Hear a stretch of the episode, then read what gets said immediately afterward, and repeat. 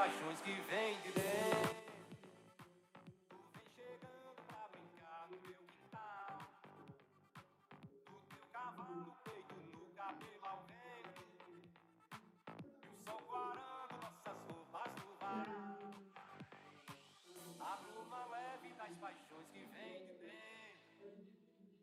Digamos que seja é, dos estudos domésticos da nossa Tássia Fernandes. Estamos aqui ao vivo e a cores da nossa, no nosso programa Fala Jadiel, com a graça do nosso Senhor Jesus, mais uma edição do Fala Jadiel Paripense. E com isso a gente aqui agradece aqui a todos que já estão nos escutando e nos ouvindo pela nossa âncora de rede, a nossa Rádio Capibari de Mirim, da nossa São Vicente Ferre, nosso amado município aqui. A gente manda um grande abraço para você que mora na cidade, na zona rural, a todos que já vieram da feira, que foram para a feira, que estão nos escutando, que aguardam o sábado para escutar as notícias que passam no Brasil, no mundo em nossa São, e em nossa São Vicente. E você sabe que aqui você também nos vê também pelas nossas páginas das redes sociais, pelo Instagram do Fala Jadiel, o Facebook do Fala Jadiel, o blog do Fala Jadiel, o blog do blog do Jadiel também, né? E do Fala Jadiel, e também o Facebook também da nossa rádio Capibari Mirim FM, pelo YouTube também do Fala Jadiel, e também nos cortes do TikTok. Em breve a gente vai ter também o TikTok ao vivo também, por enquanto está saindo os, os, os cortes, e brevemente também será ao vivo e a cores para você. E a gente quer agradecer o pessoal da técnica que está aí do outro lado nos nossos estúdios, nosso amigo Matheus, nos nossos estúdios, nosso amigo Anthony.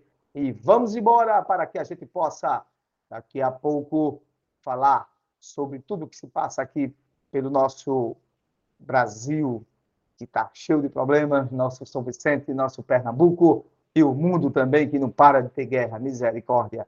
A gente vai para blo- um, um breve a música, a gente vai de música agora e daqui a pouco a gente volta com um comentário desde que vos fala. Esse é o programa Fala Jadiel Paripense, programa que leva para você mais informação para formar sua opinião, 10 horas e 3 minutos.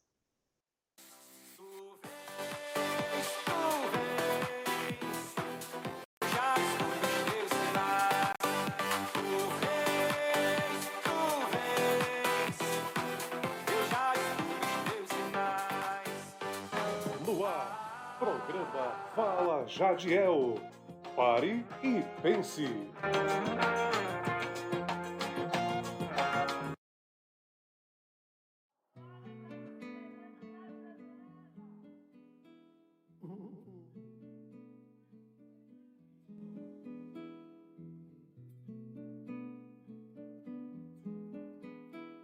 Outro parceiro, João Donato. A paz invadiu meu coração. De repente me encheu de paz, como se o vento de um tufão arrancasse meus pés do chão, onde eu já não me enterro mais. A paz fez o mar da revolução invadir meu destino. A paz, como aquela grande explosão, uma bomba sobre o Japão, fez nascer o Japão da paz. Eu pensei em mim, eu pensei em ti, eu chorei por nós. Que contradição, só a guerra faz nosso amor em paz. Eu vim, vim parar na beira do cais, onde a estrada chegou ao fim, onde o fim da tarde é lilás, onde o mar arrebenta em mim, o lamento de tantos ais. Oh, pensei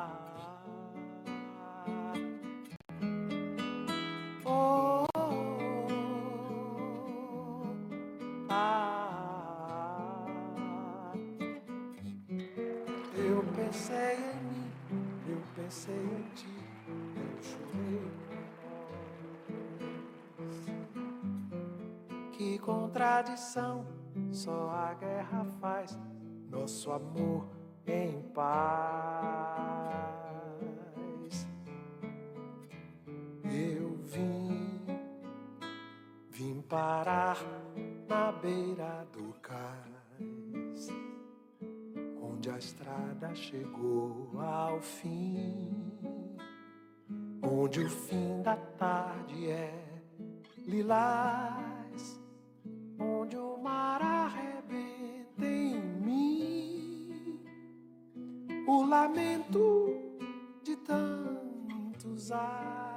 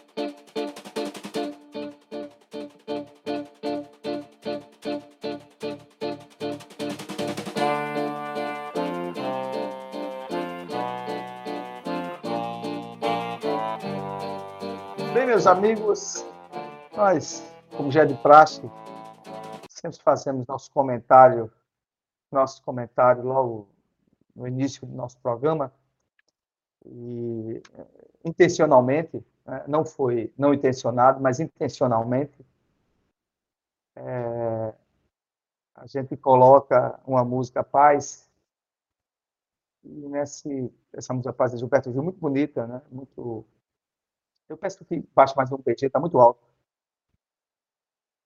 É, a gente intencionalmente fala sobre a questão da paz e a música muito bonita que acalma nesse mundo que nós estamos vivendo. Que a cada dia mais as coisas se aprofundam mais, parece que não tem é, muita saída. E a gente fica aqui, poxa, isso está tão distante, isso não está me afetando, a gente tem os problemas do dia a dia do povo brasileiro. Sabemos que temos pessoas brasileiras que estavam estão na faixa de Gaza. Até agora pouco, mas eu estava vendo agora a Reuters, que é uma agência de notícia internacional, falando sobre a questão que o Egito vai liberar ali a linha de fronteira para que possa passar os brasileiros que tam, também são brasileiros que estavam na faixa de Gaza, vários brasileiros também que estavam em Israel, de turistas, outros também, né, que estavam fazendo algum trabalho a serviço, até na área do esporte também tinha, que estão voltando, outros que estão indo também para Israel, atendendo o chamado lá do Benjamin Netanyahu, que é o primeiro-ministro, nesse processo de guerra, que claramente, que claramente, deixar bem evidente, Israel foi atacado pelo Hamas, o Hamas é um grupo terrorista, extremista, terrorista, né? Que não tem diálogo com, com Hamas, ele, entende que tem que eliminar as pessoas, que tem que eliminar a, a nação de Israel. Né? E, isso só gera mais violência, porque Israel, com seu aparato é, militar, também não, vai deixar, não deixa barato, não está deixando barato, não é à toa, que é, desde faz oito dias que Gaza é bombardeada, e também tem o lado da Cisjordânia, né?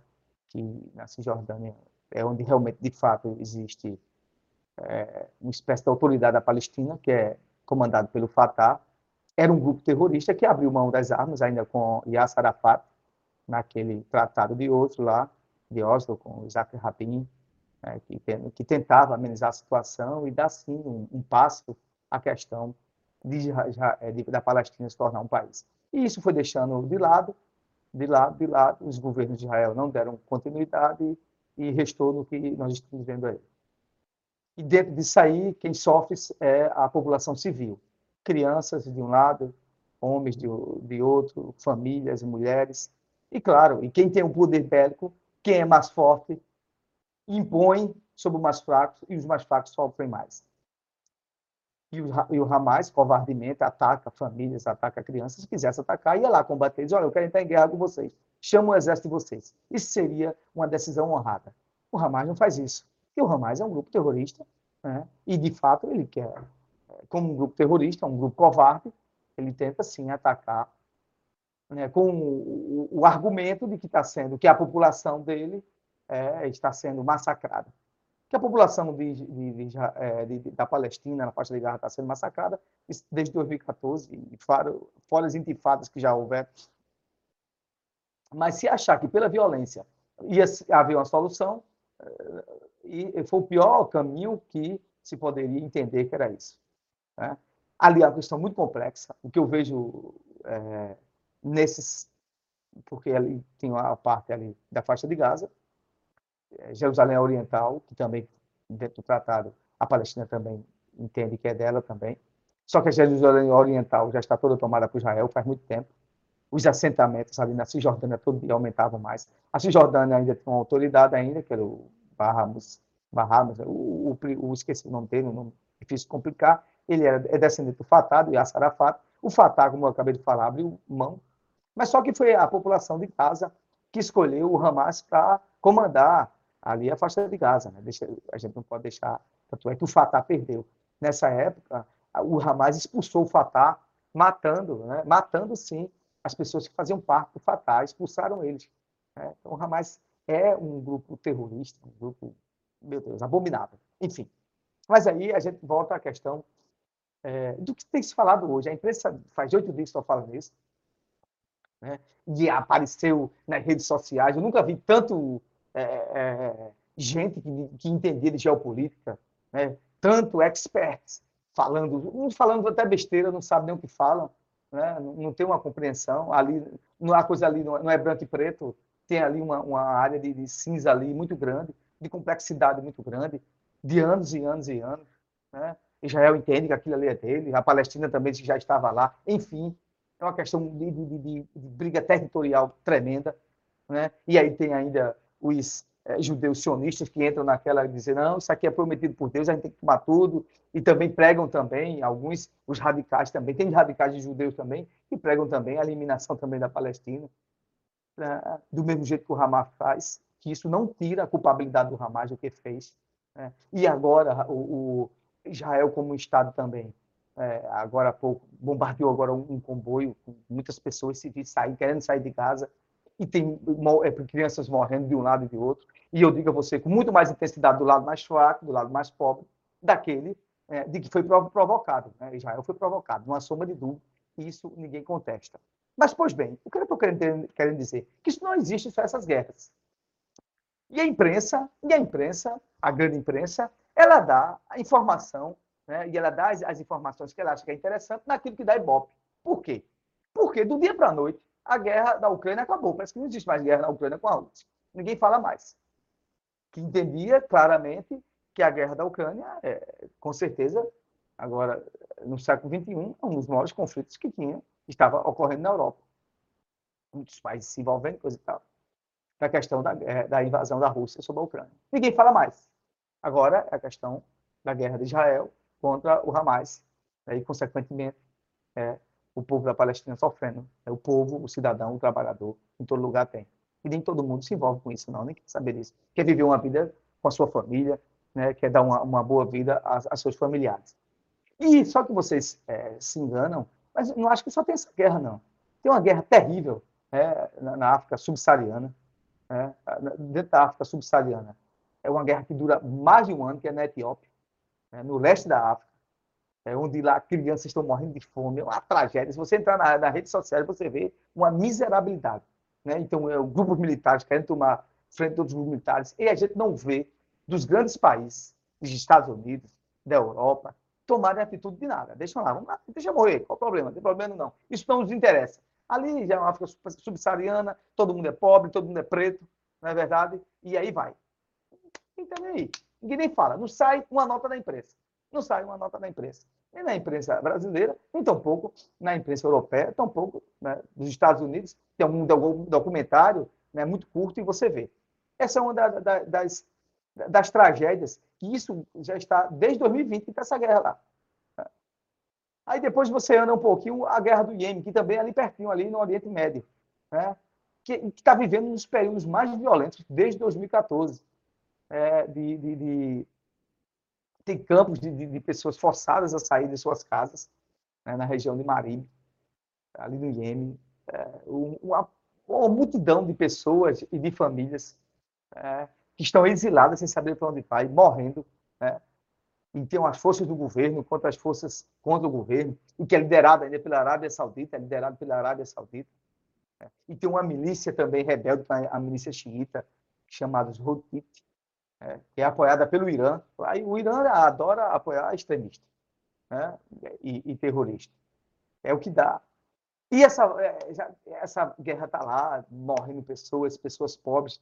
Ainda tem lá uma, uma, os postos de atendimento da Organização das Nações Unidas, né? para pelo menos é, absorver a questão de, de, dar amparo humanitário. Né? Moral da história, ela já teve 233 mil mortes. 233 mil mortes desde 2014, incluindo 131 mil por causa, sabe de quem? Diretas, por causa de alimento. Nessa guerra do Iêmen, já teve 231 mil mortos.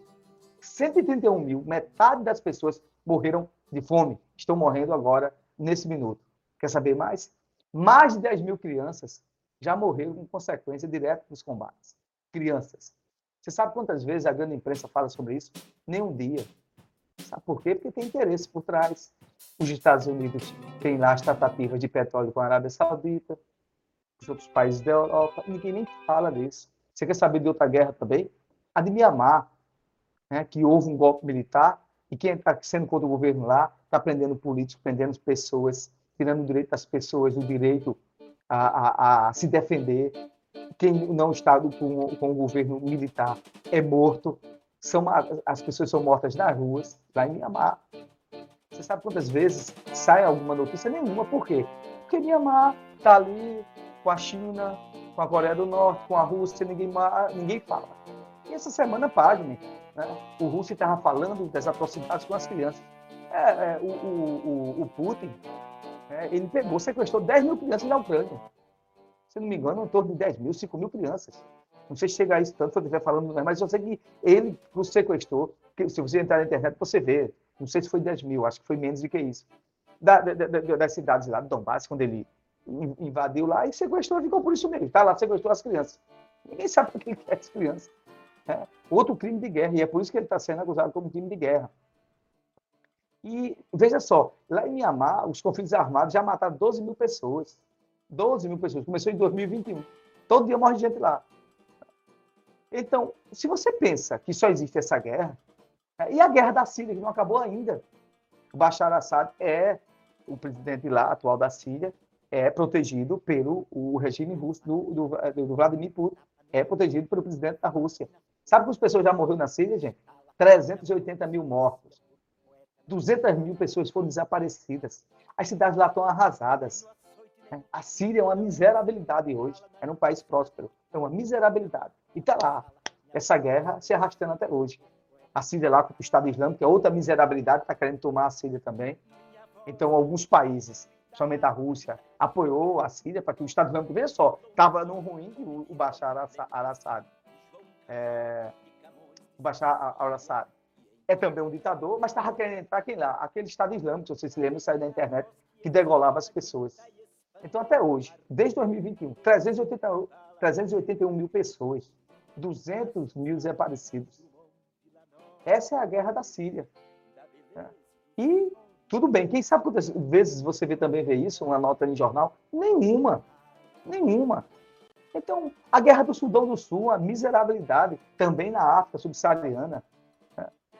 O exército do Sudão do Sul, que tomou o governo, de acordo com o Comitê Internacional da Cruz Vermelha, as 12 milhões que habitam, 12 milhões, não é 12 mil não, nem 12 não, é 12 milhões, nem 1.200 não, é 12 milhões de pessoas que habitam no Sudão do Sul, 12 milhões, né? dá quase 4, 5, 6, 5 estados aqui do Nordeste. 6 milhões estão em situação de fome e necessitam, sabe de quê? De assistência alimentar. Estão morrendo de fome. Nesse exato momento que eu estou falando agora, 10 horas e 21. Tem 12 milhões, das 12 milhões, tem 6 milhões no Sudão do Sul, numa guerra interminável, né? um genocídio que está acontecendo lá. Tem 6 milhões passando fome. Sabe quem que fala disso? Ninguém. Quem é que trata sobre esse assunto? Ninguém. Isso não é importante. Não dá ibope. A mídia não está nem aí. Aí eu digo, são africanos, pobres, região da África subsaariana mais pobre ainda. Não tem nada lá para a gente tirar lá. Então, para que, que Europa?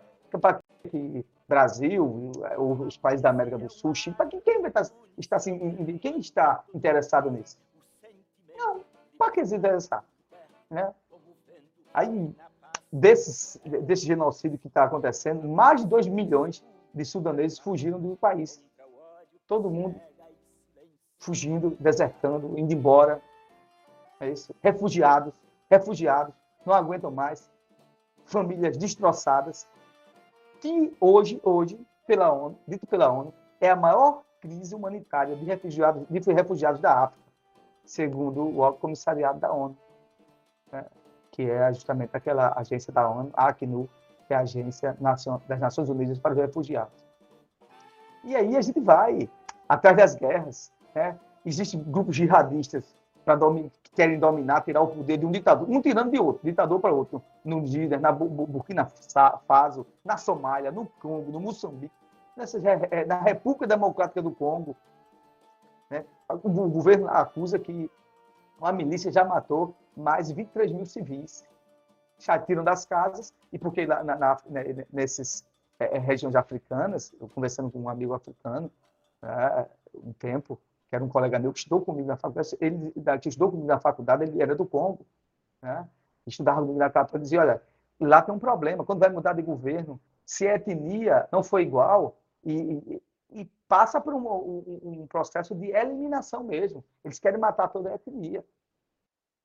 Tem isso também, porque vivem né, como, como se fosse, ó, você aqui é meu inimigo, então é, negócio é você eliminar você para que os seus descendentes não, não cresçam. Uma, a falada limpeza étnica. A falada limpeza étnica.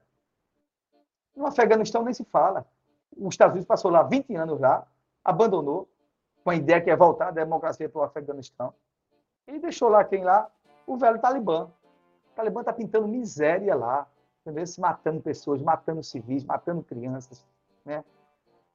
O Irã também tem uma, uma mulher, as mulheres lá são açoitadas quase todos os dias.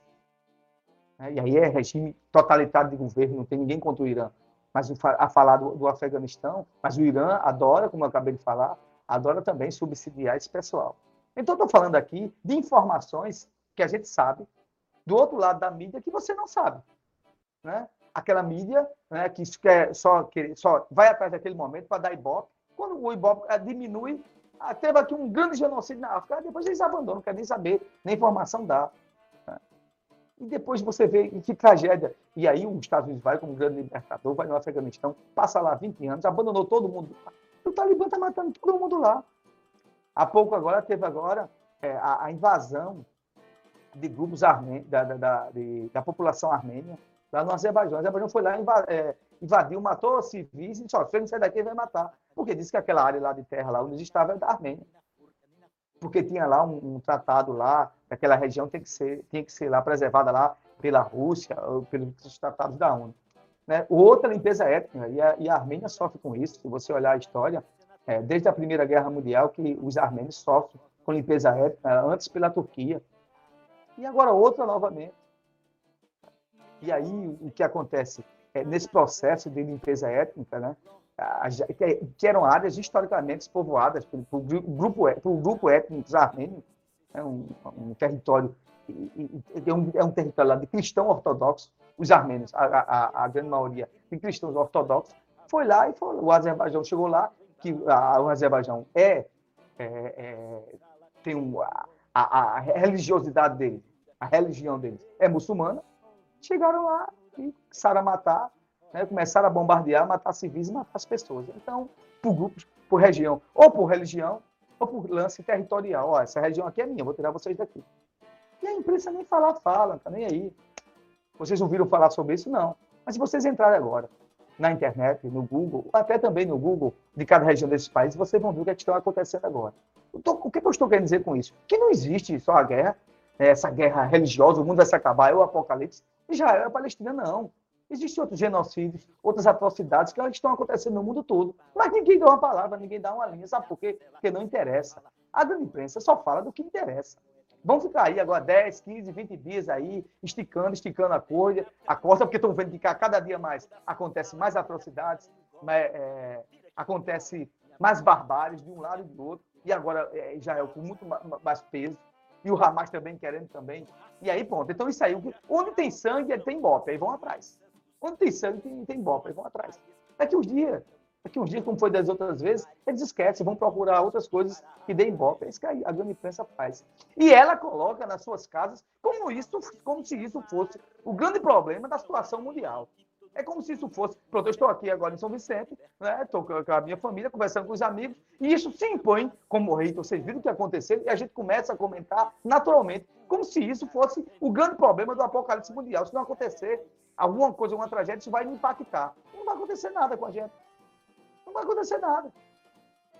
Essa é a grande verdade. Os problemas da nossa cidade vai continuar sendo os mesmos. Os problemas do estado de Pernambuco vai continuar sendo os mesmos. E do Brasil também. Isso quer dizer que deve abandonar, que os países não devem ter relações internacionais. Não, não é isso que eu estou dizendo. Eu estou dizendo que a grande imprensa procura sangue.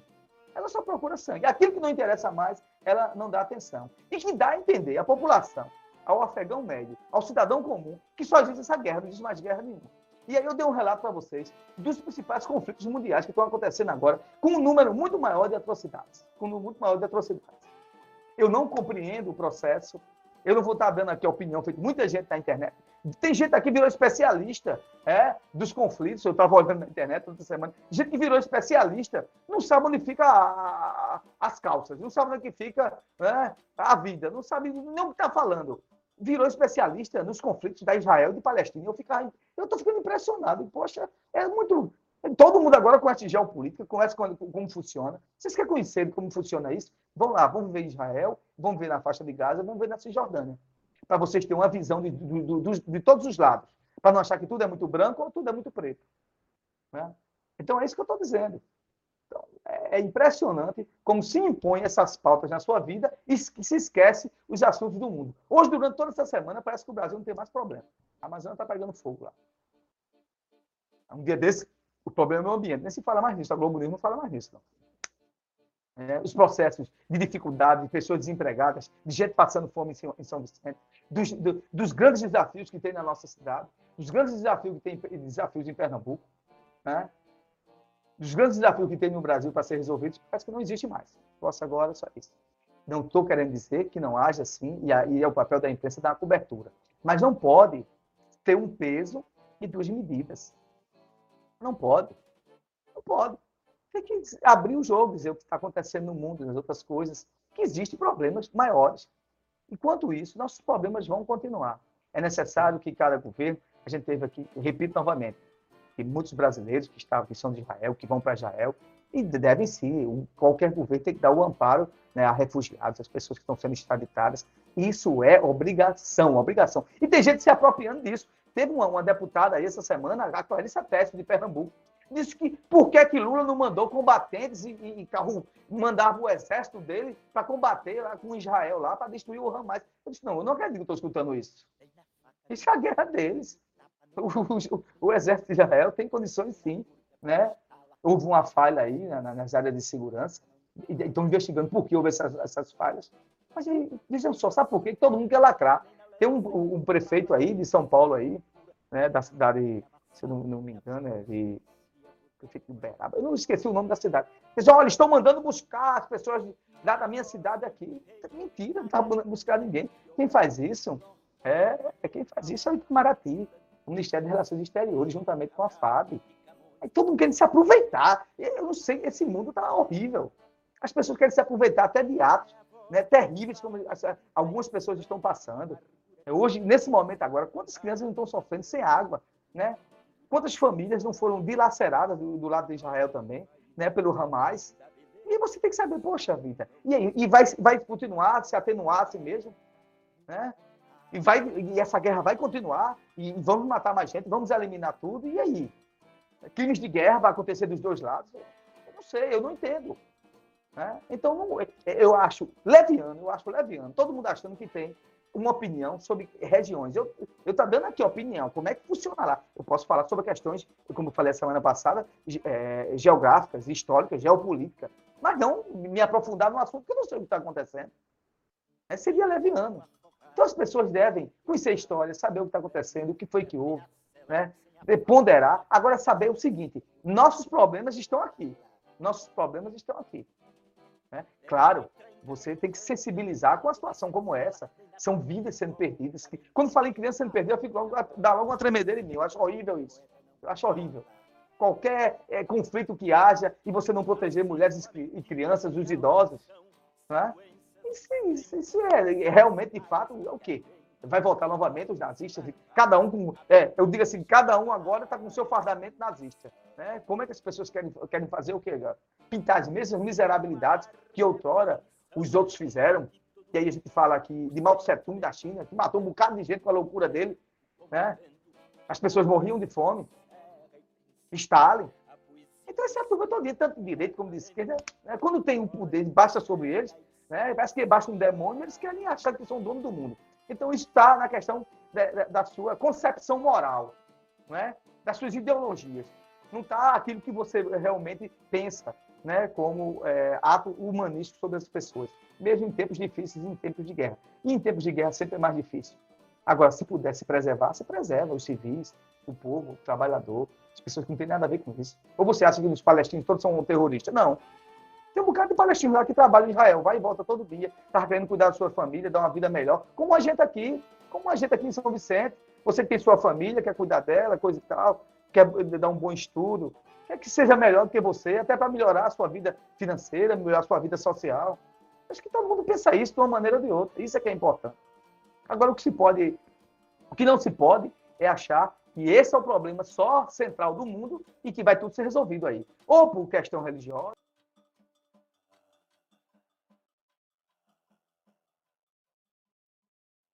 ninguém fala. São o quê?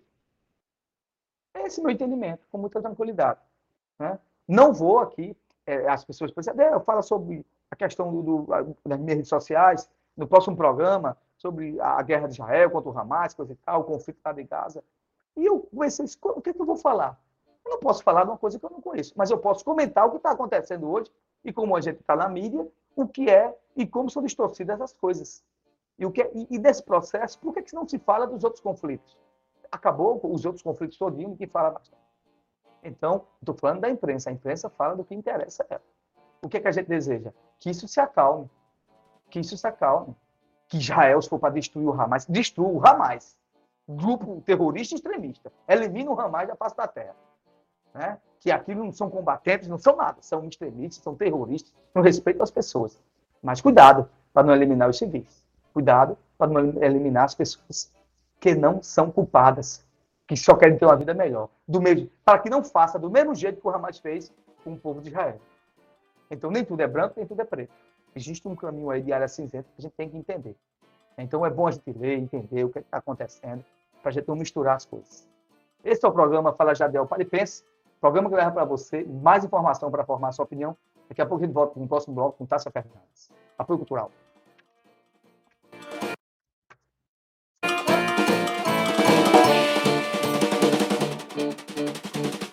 Na faca, nem no grito, nem no tapa, nem na bala.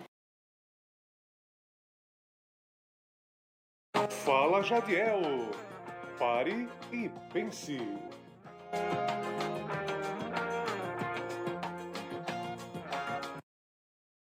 Apoio Cultural. Materialize seus sonhos. Na hora de pôr a mão na massa, venha para o lugar certo. Casa Nobre Materiais de Construção. Tudo o que você precisa em um só lugar, com o melhor preço e o melhor atendimento. Dispomos de toda a linha de tubos e conexões, ferramentas, tintas, material elétrico e hidráulico, areia, cimento e coberturas, da fundação até a caixa d'água. Solicite já seu orçamento. Na Casa Nobre você encontrará as melhores formas de pagamento, via Pix, boletos e em todos os cartões de créditos. Casa Nobre Materiais de Construção. Está localizada no loteamento Padre Nazareno, em São Vicente Ferrer. Fones 99541 2837 ou 97328 5664. Organização Sérgio Moura e Núbia Nóbrega. Apoio Cultural.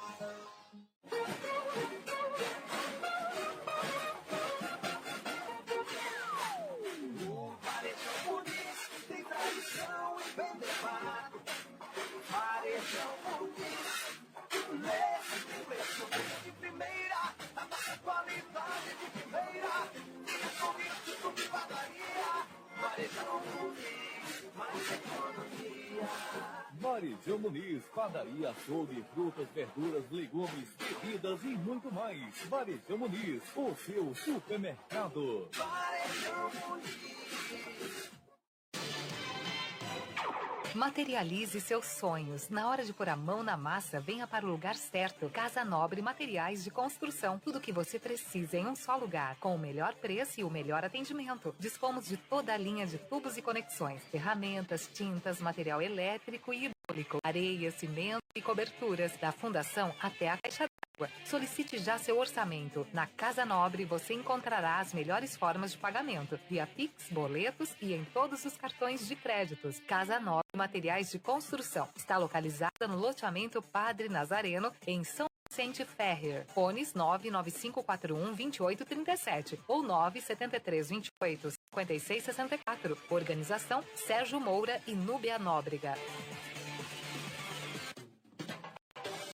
Hora de fazer suas compras. O Supermercado São Vicente faz a diferença. E de casa sabe disso. Dispomos de produtos de excelente qualidade pelos menores preços, além de um ótimo atendimento. No Supermercado São Vicente você tem verduras fresquinhas e selecionadas, frango e carne verde nos finais de semana. Assim você não perde tempo. Supermercado São Vicente, tudo em um só lugar. Travessa José Gomes Andrade, ao lado da rodoviária. Fone 3655 1281. São Vicente Ferrer.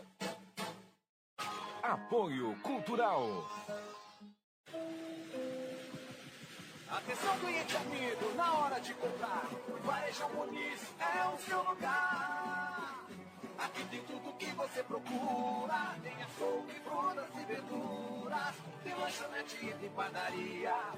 Venha fazer economia, venha para o Varejão Muniz, faça suas compras com sucesso. O Varejão Muniz, esse é o lugar certo. Varejão Muniz, padaria, açougue, frutas, verduras, legumes, bebidas e muito mais. Varejão Muniz, o seu supermercado. Varejão Muniz. Atenção você que vai construir ou repor. Fala Jadiel, pare e pense. Apoio Cultural com GESP. Consultoria, apoio e eficiência na tomada de decisões em gestão pública com GESP.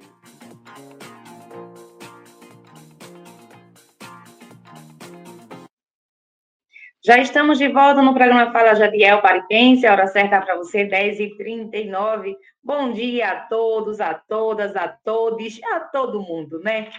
Jadiel, você estava falando aí a respeito, né, que a gente sabe que a mídia só foca em uma coisa e esquece os problemas do nosso país. E, infelizmente, aconteceu algo e a mídia aí não fala em nada, né? A gente tem aqui, a gente sabe que a gente tem aí uma guerra paralela aí com a Compesa, né? A Compesa não faz o serviço e a gente fica aí, a Deus dará. Só que ela já com todos os equipamentos, ela já não presta um bom serviço. Imagina com o roubo que aconteceu de equipamentos da Compesa, onde ficou aí várias cidades sem esse abastecimento. E a gente só fica esperando que se resolva, né? A, a, até o momento, a governadora não se pronunciou do que pode acontecer, até o momento não sabe se pegou aí né, os pulsadores desses equipamentos e a Compesa também ainda não deu um esclarecimento. Fica complicado para a gente brasileiro, né? Para a gente nordestino, para a gente pernambucano. Assim, é, ultimamente, é, um dia desses aí, logo quando, no início do governo da Raquel, tem algum microfone aberto aí, Antônio.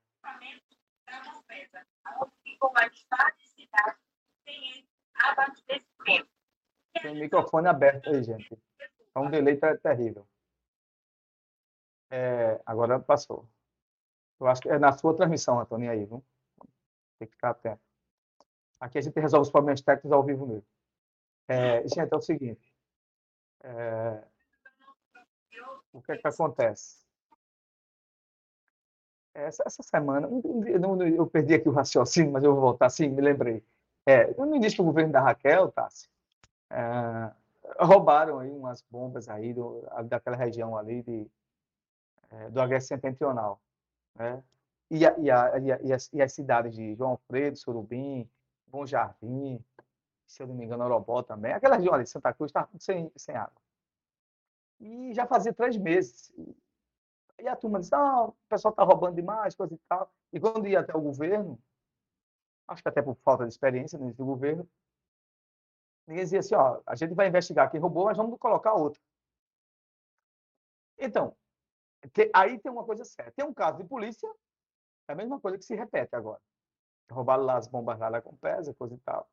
Tem um caso de polícia, na região que está agora sem água, e tem um caso de retomar o serviço. Como é que se retoma o serviço? Adquire novas bombas. Adquire a nova bomba e vai atrás de quem roubou. Porque o que não pode, ah, quer dizer, vamos agora descobrir quem roubou a bomba. Se passar um mês, dois meses, duas semanas, três semanas, o povo vai ficar sem água. Aí, aí assim, a, a resposta, eu fiz um aí aí, mas é verdade, a resposta é muito tosca, muito pobre. O cidadão comum, o, o- cidadão pernambucano que paga seus impostos, não quer saber disso, não. Eu quero a água. Eu estou pagando por ela todo mês. Ah, porque roubaram o fio do cano que leva para a Compesa, né? da tubulação, da rede mestre. Eu não tenho nada a ver com isso, não. Isso é problema de vocês, cara. Eu não tenho nada a ver com isso. Cuide de resolver o problema de vocês. Chame a polícia, mande investigar. Chame a polícia e mande investigar. E, mas reponham, porque eu estou pagando e eu preciso de água. Eu não sei até onde vai, Tássia e amigos que nos, nos escutam e nos veem pelas redes sociais. O problema da Compesa no estado de Pernambuco. Aí, aí muitas vezes eu vejo, ah, não, porque estão querendo vender. Entrou um cara agora, esse novo presidente agora, disse que a missão dele agora é ver os ativos da Compesa para privatizar. Privatiza essa porcaria logo. Quem sabe ela tem uma boa gestão? Por que vai continuar desse jeito? Raquel disse que ia resolver, não resolveu. O outro governo disse que ia resolver, não resolveu. Ninguém resolve. Passa governo e sai governo. Se é de, de direita, se é de esquerda, se é de centro, o diabo que o carrega, ninguém resolve essa porcaria. Vende logo isso. E outra coisa, Tássia, eu disse aqui há- aqui há uns 15 dias atrás, aqui no nosso programa, que o, o verão começou agora. O verão começou agora. Eu até agora não vi um plano de contingência, sabendo que o verão será muito intenso, da Compesa, sobre a questão do abastecimento d'água. Por exemplo mesmo, em São Vicente, o verão vai ficar mais intenso.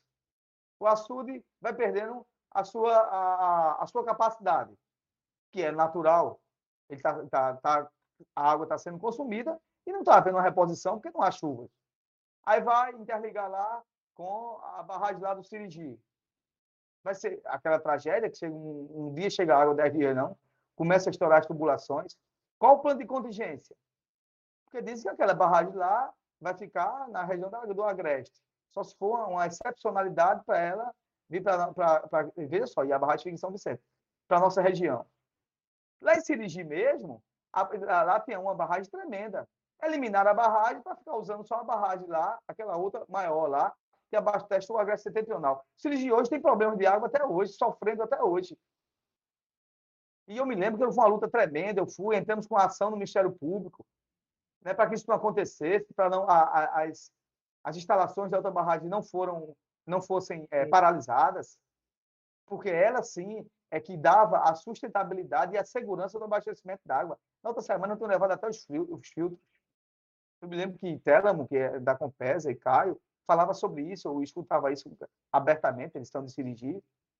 E a gente via, olha, isso, isso vai dar um problema maior depois, e a população de Sirigi aumenta, aumenta, e aí? Vai ficar nesse sofrimento? Eu não sei, cara, não sei. Assim, acho que falta. eu- A gente tem raiva de falar, mas é porque é tanta incompetência, tanta ausência de gestão. Aí, quando, quando, falta, quando realmente tiver no, no verão mais intenso, com a ausência do líquido precioso, que é a água, aí vai dizer, ah, porque não tem água, porque ah, o, o, o verão é muito intenso, a gente está sem condições de abastecer. Ah, tá. Mas quando tinha água, por que vocês também não abasteciam? Então vai ter sempre uma desculpa. É impressionante como a Compesa não consegue dar uma oferta melhor de água, nem em tempo chuvoso, em tempo de inverno, em tempo de barragens cheias, e tão pouco, e tão pouco no tempo do verão, no verão mais tórrido, no verão mais seco, onde as barragens, consequentemente, vão perdendo a sua capacidade e vão diminuindo né, seus índices, né, seus índices é, é, é, é de segurança, né, de, de, de, de, comportam água, né, e vai secando, vai secando. E no verão isso vai acontecer. Agora, no, no inverno também acontecia, mesmo com a água transbordando. Eu não sei, aqui para nós. A gente, olha, não se engane, nós vamos sofrer. O que eu estou falando aqui hoje, hoje é 14 de outubro, 10 horas e 47 minutos.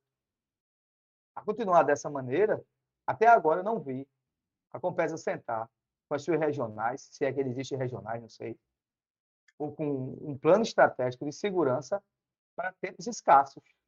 Para tempos escassos, não se fala nada. Vamos embora, Deus dará, vê o que é que vai dar e acabou. E a gente não vê, a gente não observa o que está acontecendo.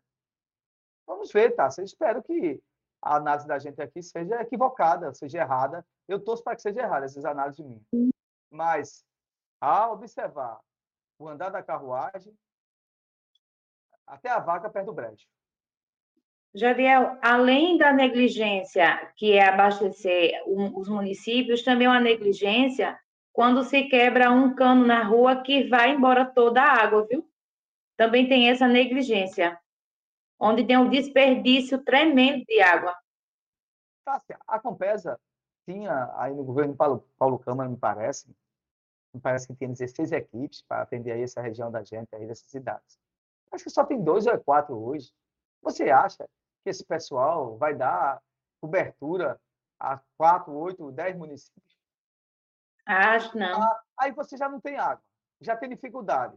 Aí fica lá Aqui para nós tem uma pesquisa interessante. Fizeram uma pesquisa uma vez, isso foi é, na, ainda no início dos anos 2000. Diz que o pessoal fala, não, porque você não pode desperdiçar água. Aí, nessa pesquisa estatística, verificou-se que quem mais desperdiça água é a Compesa. Por quê? Porque a resposta que ela dá ao processo de conserto de uma tubulação estourada, ela passa dos limites. E aí a gente sabe disso. Em São Vicente mesmo tem rua mesmo, quando estoura uma, uma, uma tubulação, passa cinco, seis dias lá. Água lá se perdendo, se perdendo. Então, quem mais estraga a água é a própria Compesa. Veja só o que coisa Sim. É verdade, viu? Ela não tem a capacidade de, de, de, de manter o serviço, de dar resposta à população é, daquelas anomalias, daqueles problemas que aparecem. E, eu repito novamente, a gente vai ter dificuldade com água as pessoas que não têm reservatório podem fazer, aumentar seus reservatórios. Aumentar seu reservatório vai ser muito importante. A gente vai ter aí cinco, seis dias sem água. No, no, no, verão pleno, eu não tenho, não tenho sombra de dúvida. Deus permita que não. A gente está falando de questão é, é, de, de previsão, de acordo com como está o tempo. Pode sim. É, é, papai só pegar, mandar a chuva aí, 10 dias de chuva, 20 dias de chuva aí, chapado, no próprio né, verão, e mudar tudo. Mas a previsão, a previsão ela é muito. Ela não é uma previsão muito boa. Como diria o pessoal, uma previsão apocalíptica, né? É, não vê Manaus? Manaus está acabando na seca, né? Uma das piores secas. Sim. Uma das piores secas. Queimada terrível lá, estão agora querendo agora, porque o governo estadual não está dando resposta a evitar que está queimadas para caramba, matas sendo incineradas lá de fato, para que haja uma ação rápida. E daqui a pouco vai ter mata, mas não, vai acabar tudo. E dizem já, está, a, a, é, pesquisadores já dizem que aquela região ali, tá, vai virar é, região de cerrado, feito caatinga, com o tempo. Não vai absorver. Eu não sei. É complicado. Esse, esses são os nossos problemas também. Essa é a nossa guerra. Clima, água, fome, esse é outro tipo de guerra também. Com intensidade é. menor, claro. Mas são os problemas do dia a dia que nós temos aqui. É dessa maneira.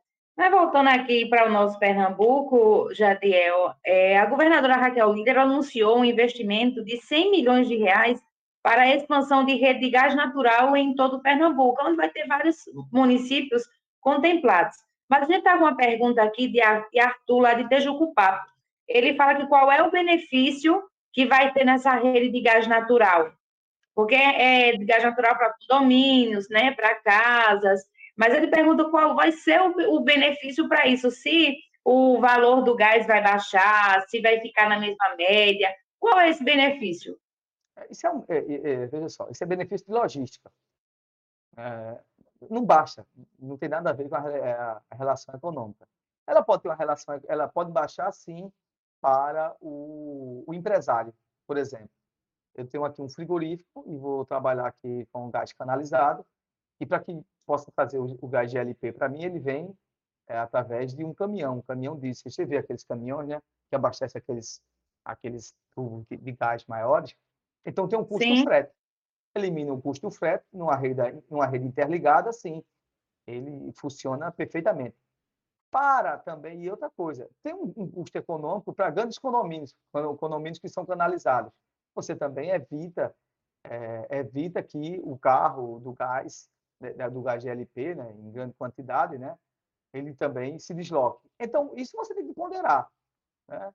Agora, para o pequeno consumidor que necessita, sim, casas individuais, de residências, você, vai, você não tem condições de colocar uma rede canalizada de gás para uma residência.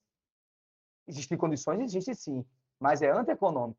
A não ser que seja um condomínio, um conjunto de 1.500 casas por aí.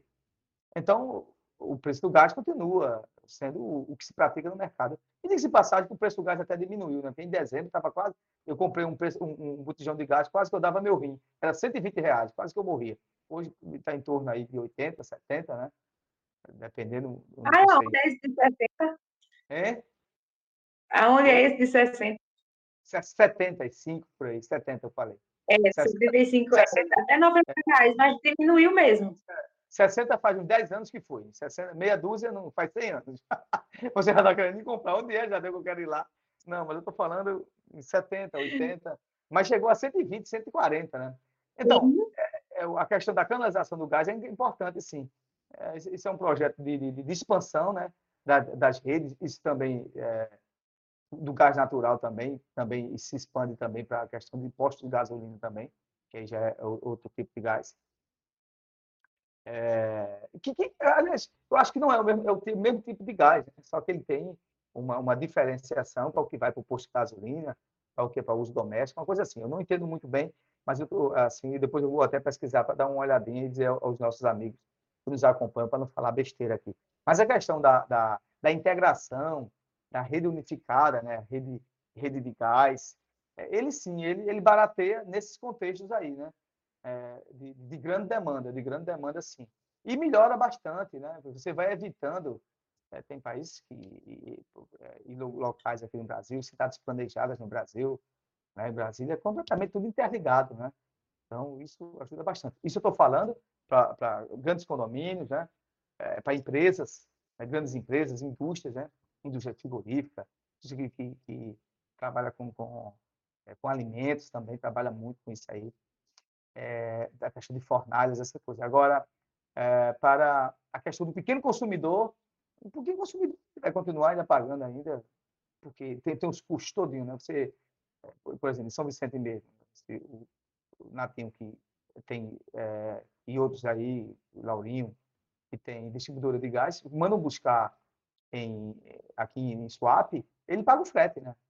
Esse frete tem que estar inserido no, no preço, né? No custo final do preço. Então, para o pequeno consumidor, para a gente que é residencial, a coisa continua da mesma forma. Entendendo que vai diminuindo, sim, a demanda, sim, nesse processo de, de logístico, esse processo logístico por, é, por caminhão. Mas é importante, é importante demais, porque moderniza, sim, a questão é, da integralidade né, da logística, né, da, principalmente das pessoas que precisam desse núcleo de pessoas que eu acabei de falar, empresários, e, e condomínios, edifícios que já são interligados já. Jade, a gente vai falar um pouco agora sobre segurança. A gente sabe que a Raquel Lira, ela lançou aí, né, um, um programa sobre segurança que até o momento a gente não está vendo nada a respeito disso. Mas será que agora, ao lado de Flávio Dino, onde Dino, né, lançou aí a ação Programa Nacional de Segurança, vai deslanchar, porque a gente sabe que o Pernambuco está um caos em segurança em todas as áreas. Mas se voltando aí para a segurança, Será que, que com esse programa nacional, porque agora não vai ser só o estadual, vai ser o nacional agora, né? Junto com o Flávio Dino, será que vai deslanchar aí essa, essa segurança? Assim, está todo mundo aguardando o plano de segurança da Raquel, né? Diz que vai lançar. Fez aquela primeira. Porque é muitas né? E a gente, até é... o momento, a gente não tem nada sair do papel. Eu não sei. Acho que daqui para dezembro ela deve dizer tem que mudar esse formato de segurança que está no estado de Pernambuco. Se não mudar, e aí o Flávio Dino veio, parece que garantiu 165 milhões de reais né, para implementar em ações de segurança. Eu não, acho que para nós, eu não conheço, e eu desafio alguém que conheça, o plano de segurança de Raquel. Não sei que plano de segurança é esse. Naquele primeiro momento, ela disse que era o povo que ia dizer como é que ia ser a segurança, entendi direito, continuo sem entender. Quem estava elaborando, que foi a secretária, a secretária Carla Patrícia, que era da Polícia Federal, saiu, não aguentou a guerra. Tem esse outro aí agora, que foi índice de passagem. Não esqueça, o secretário atual de Segurança Pública foi secretário de Paulo Câmara. Não esqueçam, o secretário atual de Segurança Pública. Se você estava achando a Segurança Pública de Paulo Câmara, então Raquel trouxe, de fato, o... Ah, eu me engasguei. Raquel trouxe, de fato, o novo secretário e esse novo secretário é o secretário de Paulo Câmara. Então, se você estava com saudade de Paulo Câmara, Paulo Câmara voltou através do secretário.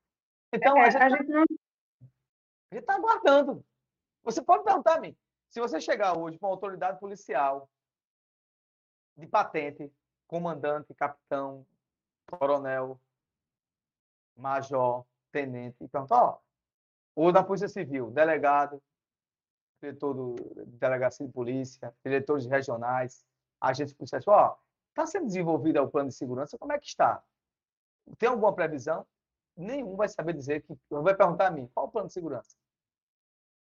Eles vão dizer assim, qual o plano de segurança? Eu tenho para mim que, claro, os coronéis aí do, do comando do alto comando do Nordeste, do, do Nordeste não, do comando militar da Polícia Militar de Pernambuco, né, deve saber alguma coisa com o secretário de Segurança Pública atual. Mas eu acho que as patentes menores não sabem o que está tramitando. O capitão não vai saber. Eu não sei, já sei que estamos aí há 10 meses de governo. E a gente não vai também aqui, aqui também massacrar. Vamos ver se daqui para janeiro isso é lançado, né? Plano de segurança também é complexo, é difícil. Segurança não é fácil. Mas se fizer uma coisa decente, e outra coisa, planos de segurança, planos de segurança, planos de segurança, em qualquer estado, em qualquer nação, eles são lançados para dar resultado a médio e longo prazo. A médio e longo prazo. Se houver solução de continuidade daquilo ali parar, não vai chegar a lugar nenhum. É dinheiro público, é dinheiro nosso, dinheiro dos nossos impostos jogado no, no ralo. Então, qualquer plano de segurança decente, você coloca aí a médio e longo prazo e você vai colhendo resultado aos poucos. Estatisticamente vai acontecendo. O, quando iniciou o, o, Pacto pela Paz, o Pacto pela Vida de Eduardo Campos, no dia que ele iniciou, no outro dia não melhorou nada, não. Pelo contrário, se passou seis, sete, oito, nove, dez. Quando chegou a um ano, começou a ver os resultados. A redução no número de homicídios, a sensação de segurança, porque eram ações de segurança complementares com outras ações. Ações de iluminação pública com os outros municípios, principalmente aqueles municípios que já estavam na lista. Os municípios que estão na lista aqui, que pelo novo pacto, eu eu absorvo isso aí, e a gente faz projetos sobre isso, os municípios que estão contemplados para o plano de segurança do governo, para o plano de segurança do governo federal, são municípios que já foram pré-definidos, pré-definidos como áreas cinzentas de, de, de, ausência de segurança e onde, de alguma forma, atua o crime organizado, que é Cabo Santo Agostinho, Cabo Santo Agostinho, é, Jaboatão dos Guararapes, Jaboatão dos Guararapes, Recife, se eu não me engano, Paulista e Abreu e Lima, uma coisa desse tipo eu posso estar errado aqui. Mas são cinco municípios já pré-definidos. Se você entrar aí na, na página. Esses três eu tenho certeza: Cabo, Recife Jaboatão. Faltam esses dois aí, que estão agregados. Se você olhar na, na página aí do, do, do, governo federal, você vai ver. São esses, esses municípios que vão iniciar já um novo modal do plano de segurança do governo federal. Não é do estado de Pernambuco, não. Do plano de segurança do governo federal vai iniciar ações, diz que são ações integradas com os corpos, o, o, o, a corporação militar e as polícias civil, né? E vai haver uma, uma espécie de integração. Então vamos ver o que, é que vai dar, né? Só sei que, enquanto isso, a, a população continua ao Deus dará. Essa é, é a verdade. É verdade, viu, Jadiel? Infelizmente, isso, né? E a gente fica torcendo. Dizem as más línguas, Jadiel, que esse ano ela não faz nada mais, viu? Aí dois meses para acabar o ano. Mari. Sua língua está muito firina, Tássia Fernandes. Não, não está. Eu estou eu tô dizendo que as más línguas, né? Estão falando aí que esse ano ela não não fará mais nada, né? Não, não terá mais nada de novo, né? Só vai ser muito massa, muito bom e. Vamos falar a verdade. Você tem razão. Para mim, o ano perdido. Primeiro ano de gestão de Raquel, um ano perdido, 2023. Vamos ver se em 2024 acontece. Porque novembro e dezembro, falta dois meses para acabar o ano, dois. Em novembro ninguém faz nada.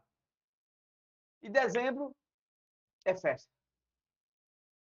Não faz. Poderia sim dar continuidade àquilo que já existisse. Mas se não existe, como é que vai ser feito? Enfim. É dessa maneira. É dessa maneira. Daqui a pouco, Jardel, a gente vai, pra, vai de música agora, mas daqui a pouco a gente volta com a pergunta do Henrique. Ele quer, a gente já falou sobre esse assunto, mas ele quer aí que você relembre novamente a taxação do, dos super ricos, né? Que agora deslanchou, e ele quer que você explique um pouco mais sobre isso. Mas agora a gente vai de música, tá? Fica sintonizado aqui no programa Fala Jadiel, para e pense. Vamos lá.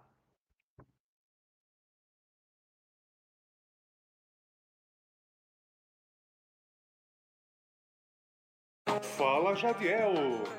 Pare e pense.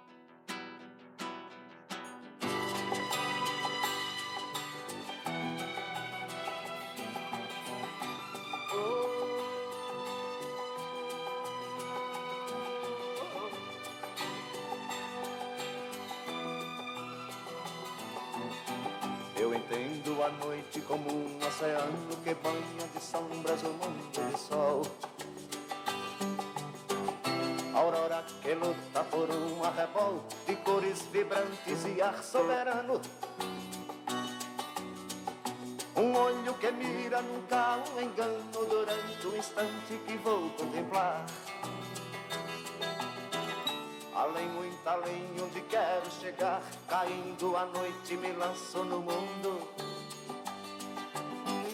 Além do limite do vale profundo que sempre começa na beira do mar. vai na beira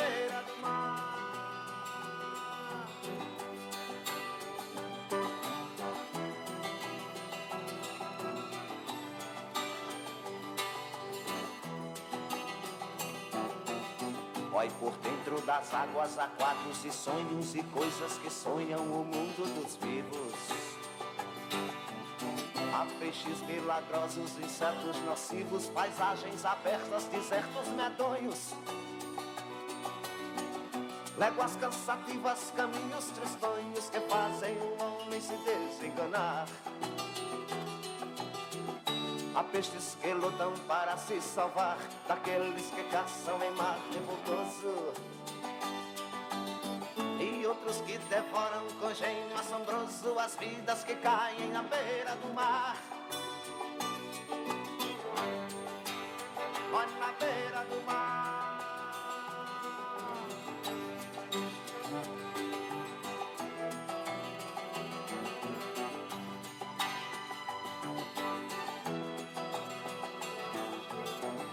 Até que a morte eu sinta chegando, prossigo cantando, beijando o espaço.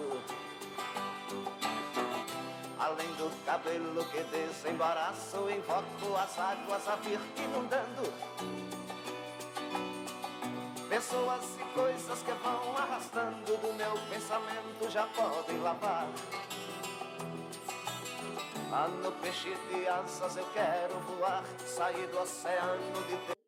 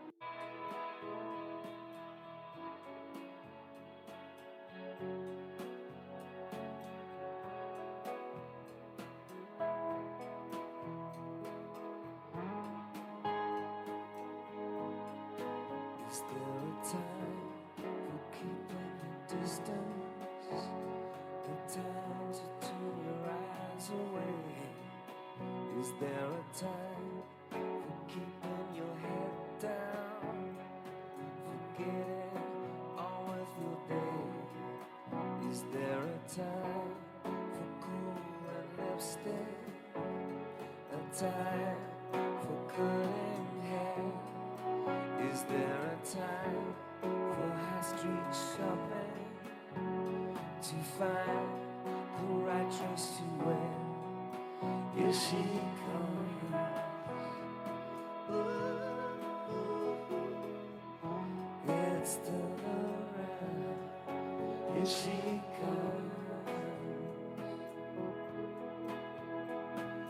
take her crown. Is there a time to unfold cover? A time for kiss and tell? Is there a time for different colors, different names you find it hard to spell? Is there a time for first communion? 17 Is there a time to turn to Mecca? Is there time to be a beauty queen? Is she coming?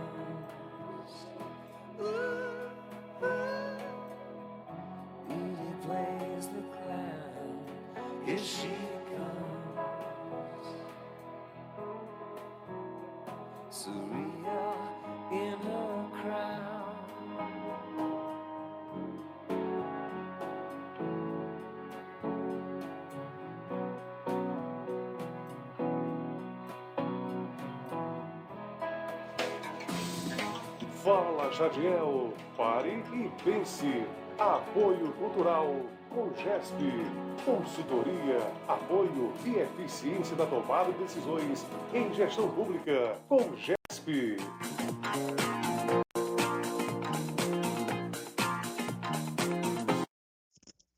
Já estamos de volta por aqui, hora certa para você, 11h10. Já, a gente já falou sobre esse assunto aqui, acho que umas três vezes, mas ainda tem pessoas que têm essa dúvida sobre a taxação dos super ricos. Tem pessoas que estão achando que só porque tem um carro financiado de 80 mil, de 70 mil, vão entrar nessa supertaxação.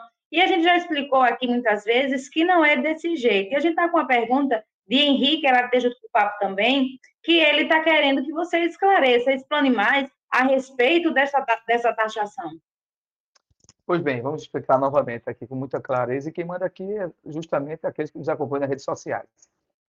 É, gente, é, esse, a, a reforma é, sobre a taxa, é, o projeto de lei que o governo federal mandou sobre a taxação de super ricos, ela está intrinsecamente para aqueles que têm um patrimônio em rendimentos, patrimônios em dinheiro, em offshore, em contas correntes, em aplicação, a partir de 10 milhões de reais.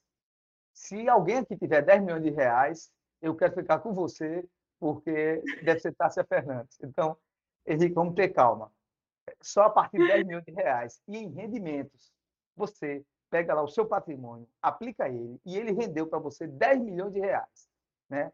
Então, só quem, quem tem 10 milhões de reais em rendimentos, em rendimentos, é que vai ser taxado, é que vai ser taxado pela questão da taxação dos super ricos, certo? Repito, quem tem rendimentos a partir de 10 milhões de reais. É o cara que comprou lá bens, coisa e tal, pegou o dinheiro dele, botou na bolsa de valores, em offshore, é, botou na bolsa de Nova York. Então, é cara rico mesmo. O cara que tem um rendimento de 10 milhões de reais é o, é o super, super, entendesse, das galáxias. Essa é a grande verdade.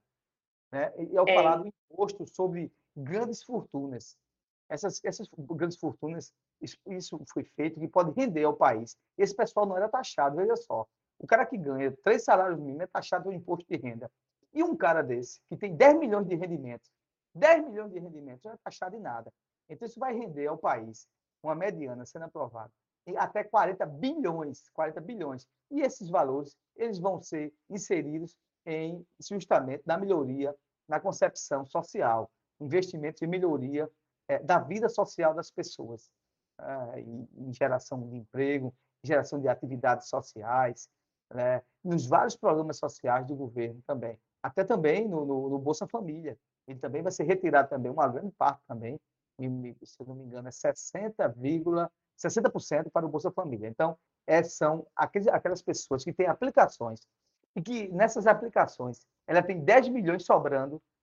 Né? Pronto, eu apliquei aqui um bilhão de reais. Então, gerou 10 milhões de aplicação de rendimentos. Eu vou ser taxado sobre esses 10 milhões.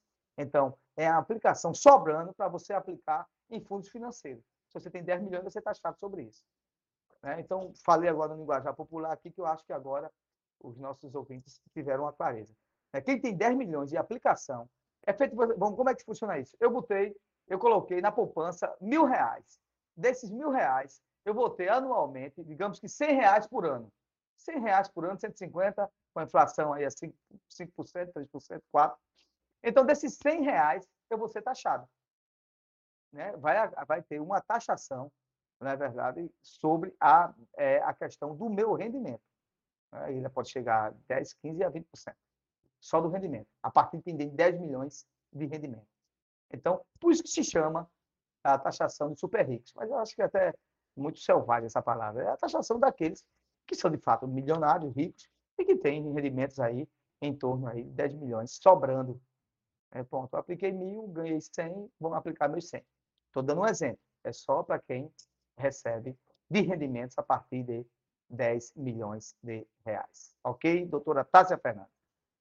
Jadiel, e, e, e, complementando, isso tem que acontecer realmente, né? Deveria ser obrigatório isso já ter acontecido há muito tempo, porque é, é desleal uma pessoa com três salários mínimos, dois salários mínimos pagar imposto de renda e uma pessoa dessa não pagar.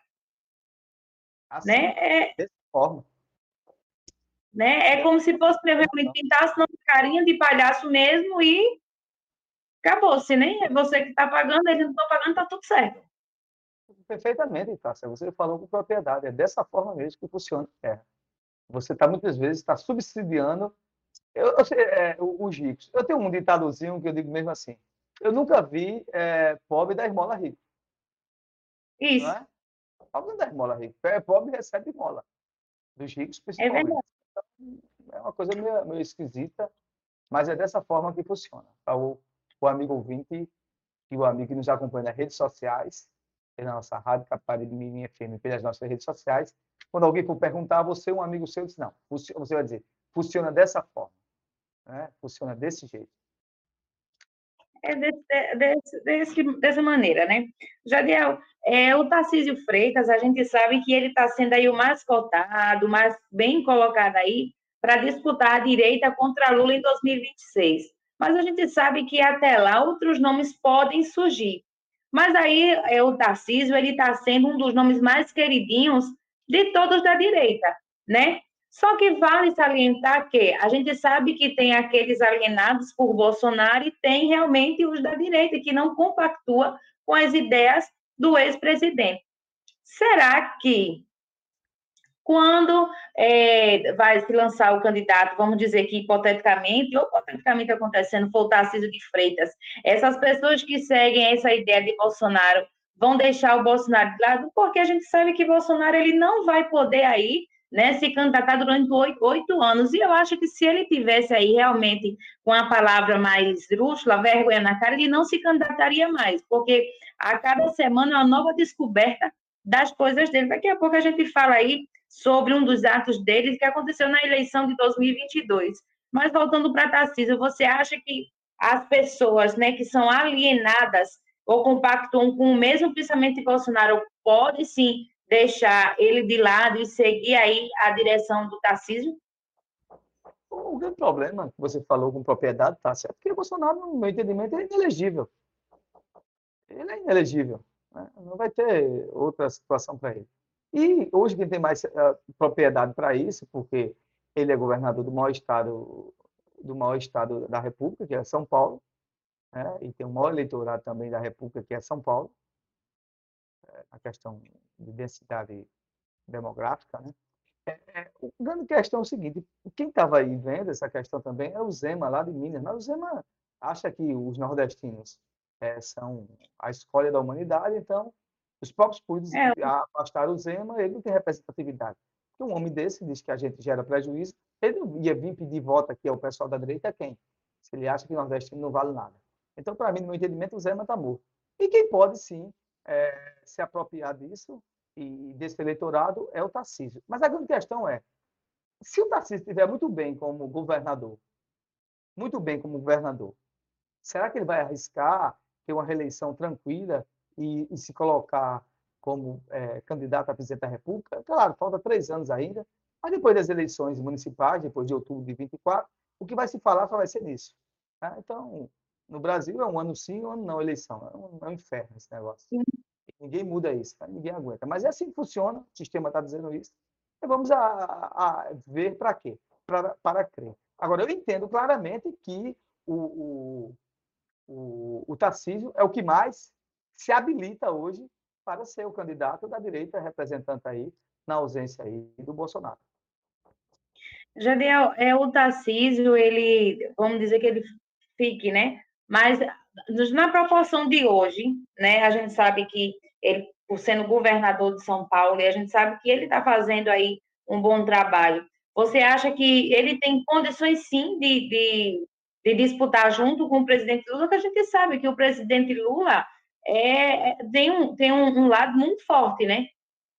Ah, vamos dizer que mais da metade do, dos brasileiros né, são do, do lado do, do, presidente Lula. Então, acho que ele ainda não disputaria, não sei, pode crescer aí, sim, ele pode convencer muitas pessoas, sim, os pensamentos dele, a, as posições dele, o que ele quer trazer, pode sim conquistar muitos votos, muitas pessoas mas eu digo assim, para todo o Brasil, né? A gente só não fala só de São Paulo, mas aqui do Pernambuco, onde é o forte do, do presidente Lula, teria sim a possível essa, essa mudança de, de lados?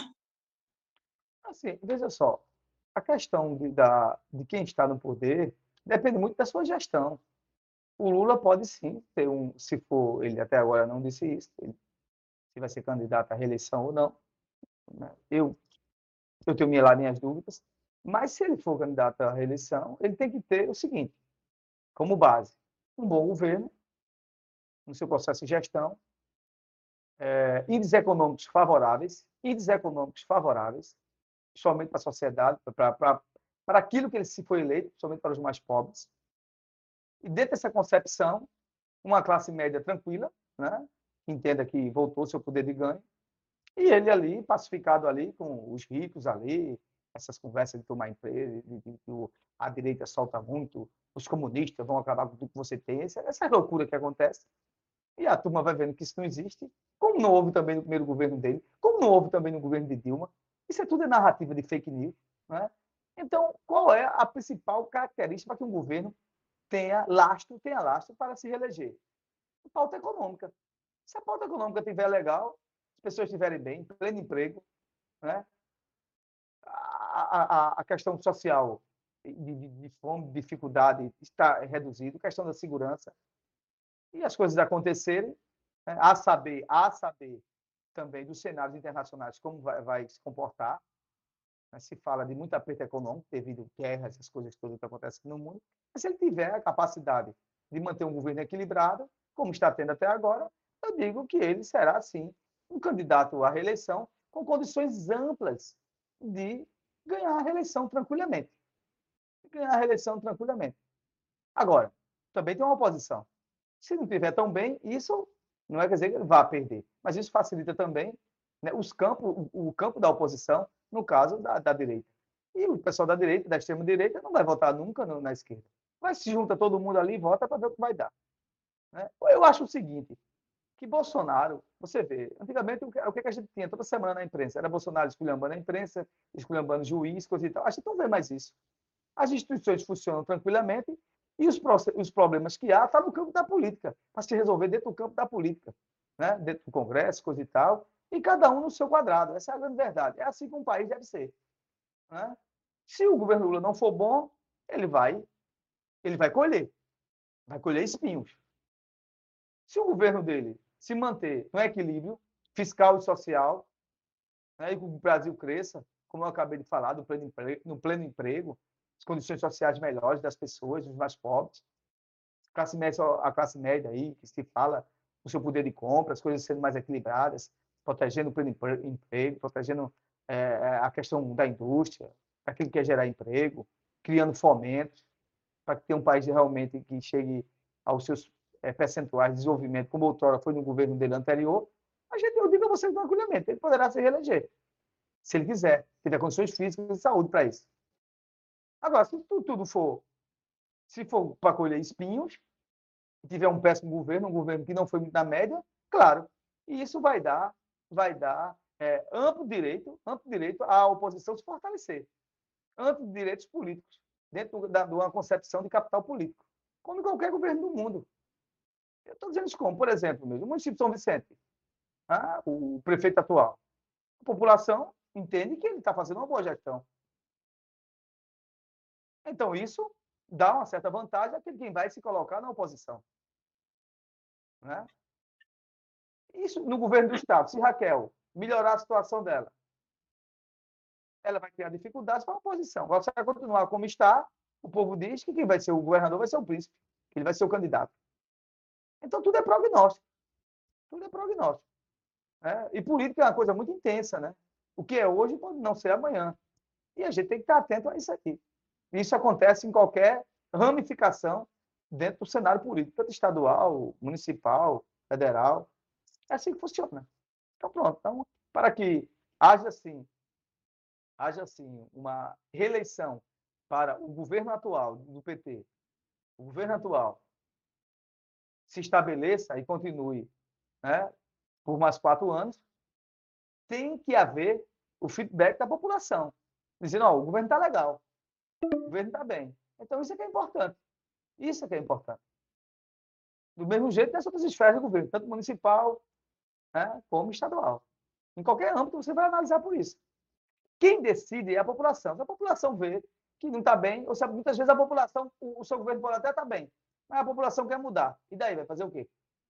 Não, quero mudar. Tá bom, mas eu quero mudar. Tem isso também. Né? A cabeça do eleitor é muito, muitas vezes, imprevisível. Muitas vezes ela cai sim dentro da previsibilidade das estatísticas. O caminho é esse. Mas muitas vezes você tem um capitão eleitorado, a, a administração é até interessante, né? é equilibrada, é boa, mas o povo quer mudar. Muitas vezes as mudanças são uma tragédia, né? se muda para pior. Né? Isso em qualquer instância, no município, no Estado ou na, ou, ou na União, ou no governo federal. Mas, enfim, isso aí é cenário. E quem estiver observando esse cenário vai observar claramente o que é que vai acontecer. A gente está com um comentário de Cláudia, Cláudia daqui de Carpina, ela está dizendo assim, bom dia a todos, é, Jadiel, concordo com você, mas ainda falo que eleição deveria ser de dois em dois anos, porque se não está prestando, a gente tira. Mas eu acho que dois anos é muito pouco para ficar, para mostrar serviço, né? Um exemplo, a governadora está aí, a gente não viu muita coisa ainda, que ela que ela está fazendo. Então, dois anos eu acho muito pouco para mostrar realmente, assim como eles falam, para o que veio, né? Não, essa questão, é, existe estudos claros que a reeleição para o Brasil foi uma tragédia. Porque o cara faz um governo para se estabilizar no primeiro, no segundo se acomoda.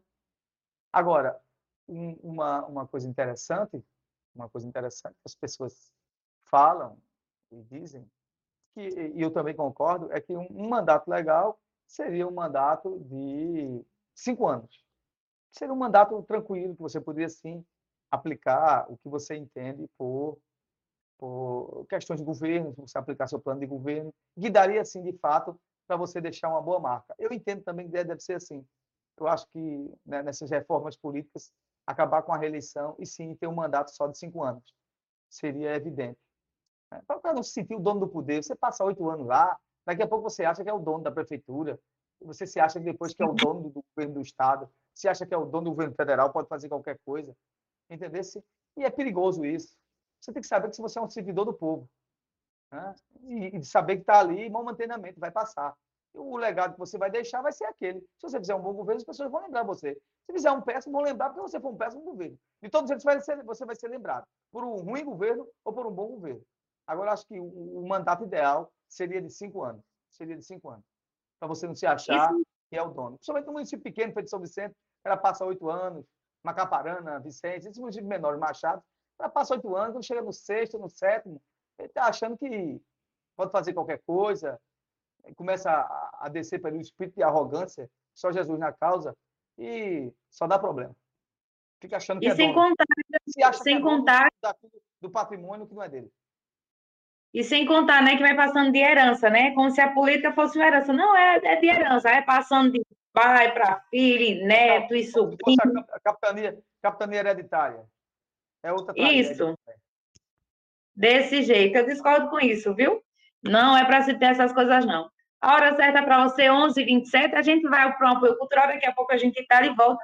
Falando aí sobre, Jadiel, os, a, a, que foi julgado, né? Bolsonaro foi julgado novamente aí por conta dos seus feitos aí, né? Nos atos da eleição de 2022. Daqui a pouco a gente traz essa notícia aí para você. E também viu sobre o PT e PSB que estão juntos em 2024.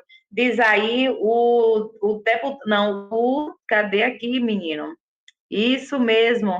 Eu acho que é o aliado, o aliado de João Campos, viu? Daqui a pouco eu trago aí essas informações para você, porque agora a gente vai para o cultural, daqui a pouco a gente está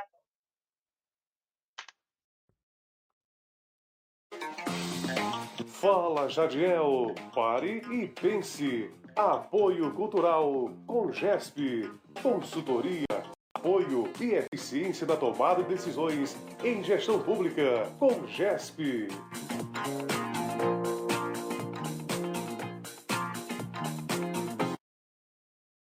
Apoio Cultural.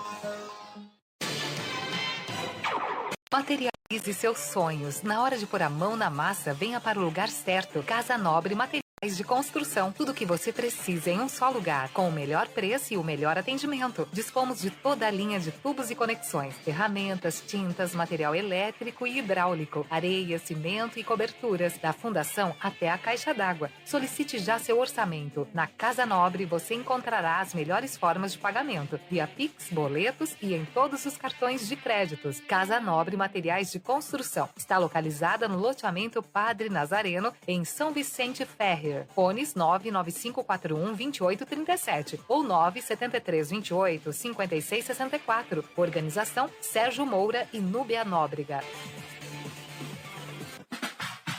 Agora em São Vicente Ferrer, você conta com a Casa do Criador e Farmácia Veterinária. Produtos veterinários para o seu animal de estimação. No departamento de medicamentos da farmácia, você encontrará produtos para a saúde e bem-estar do seu animal: antipulgas, vermifugos, analgésicos, antibióticos, carrapaticidas, produtos dermatológicos e homeopáticos, sarnicidas, suplementos e vitaminas. Casa do Criador e Farmácia Veterinária. Rua Pedro Color, ao lado da antiga Prefeitura, São Vicente Ferre. Apoio Cultural.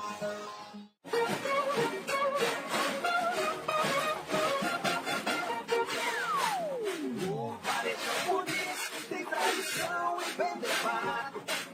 Varejão Muniz. A qualidade de primeira. E de padaria. Muniz, Varejão Muniz, padaria, açougue, frutas, verduras, legumes, bebidas e muito mais.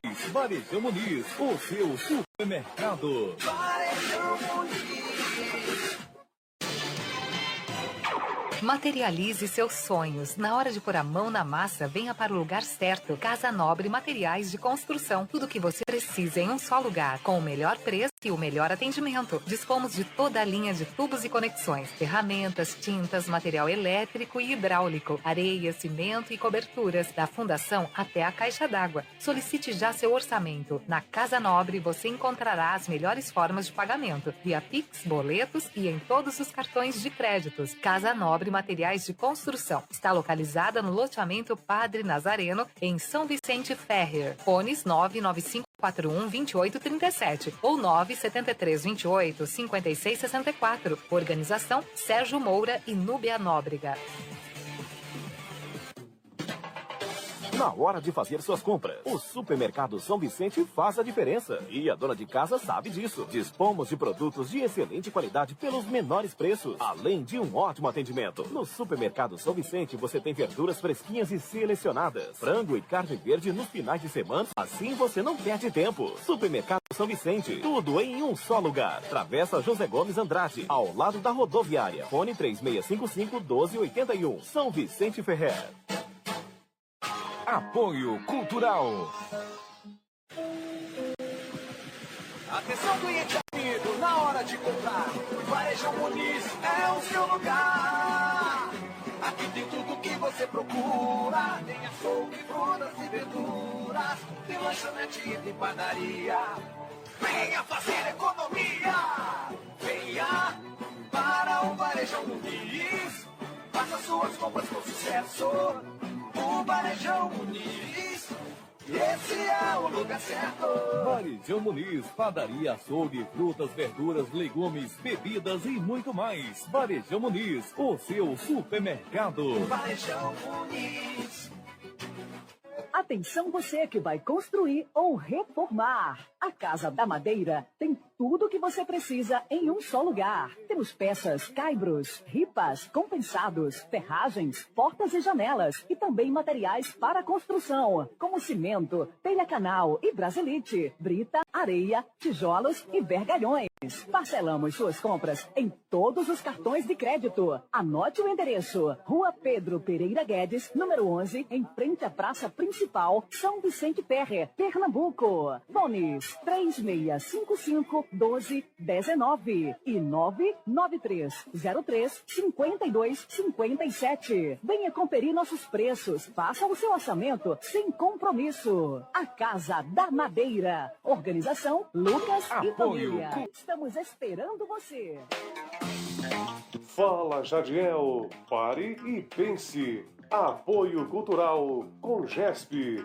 Consultoria, apoio e eficiência da tomada de decisões em gestão pública com GESP.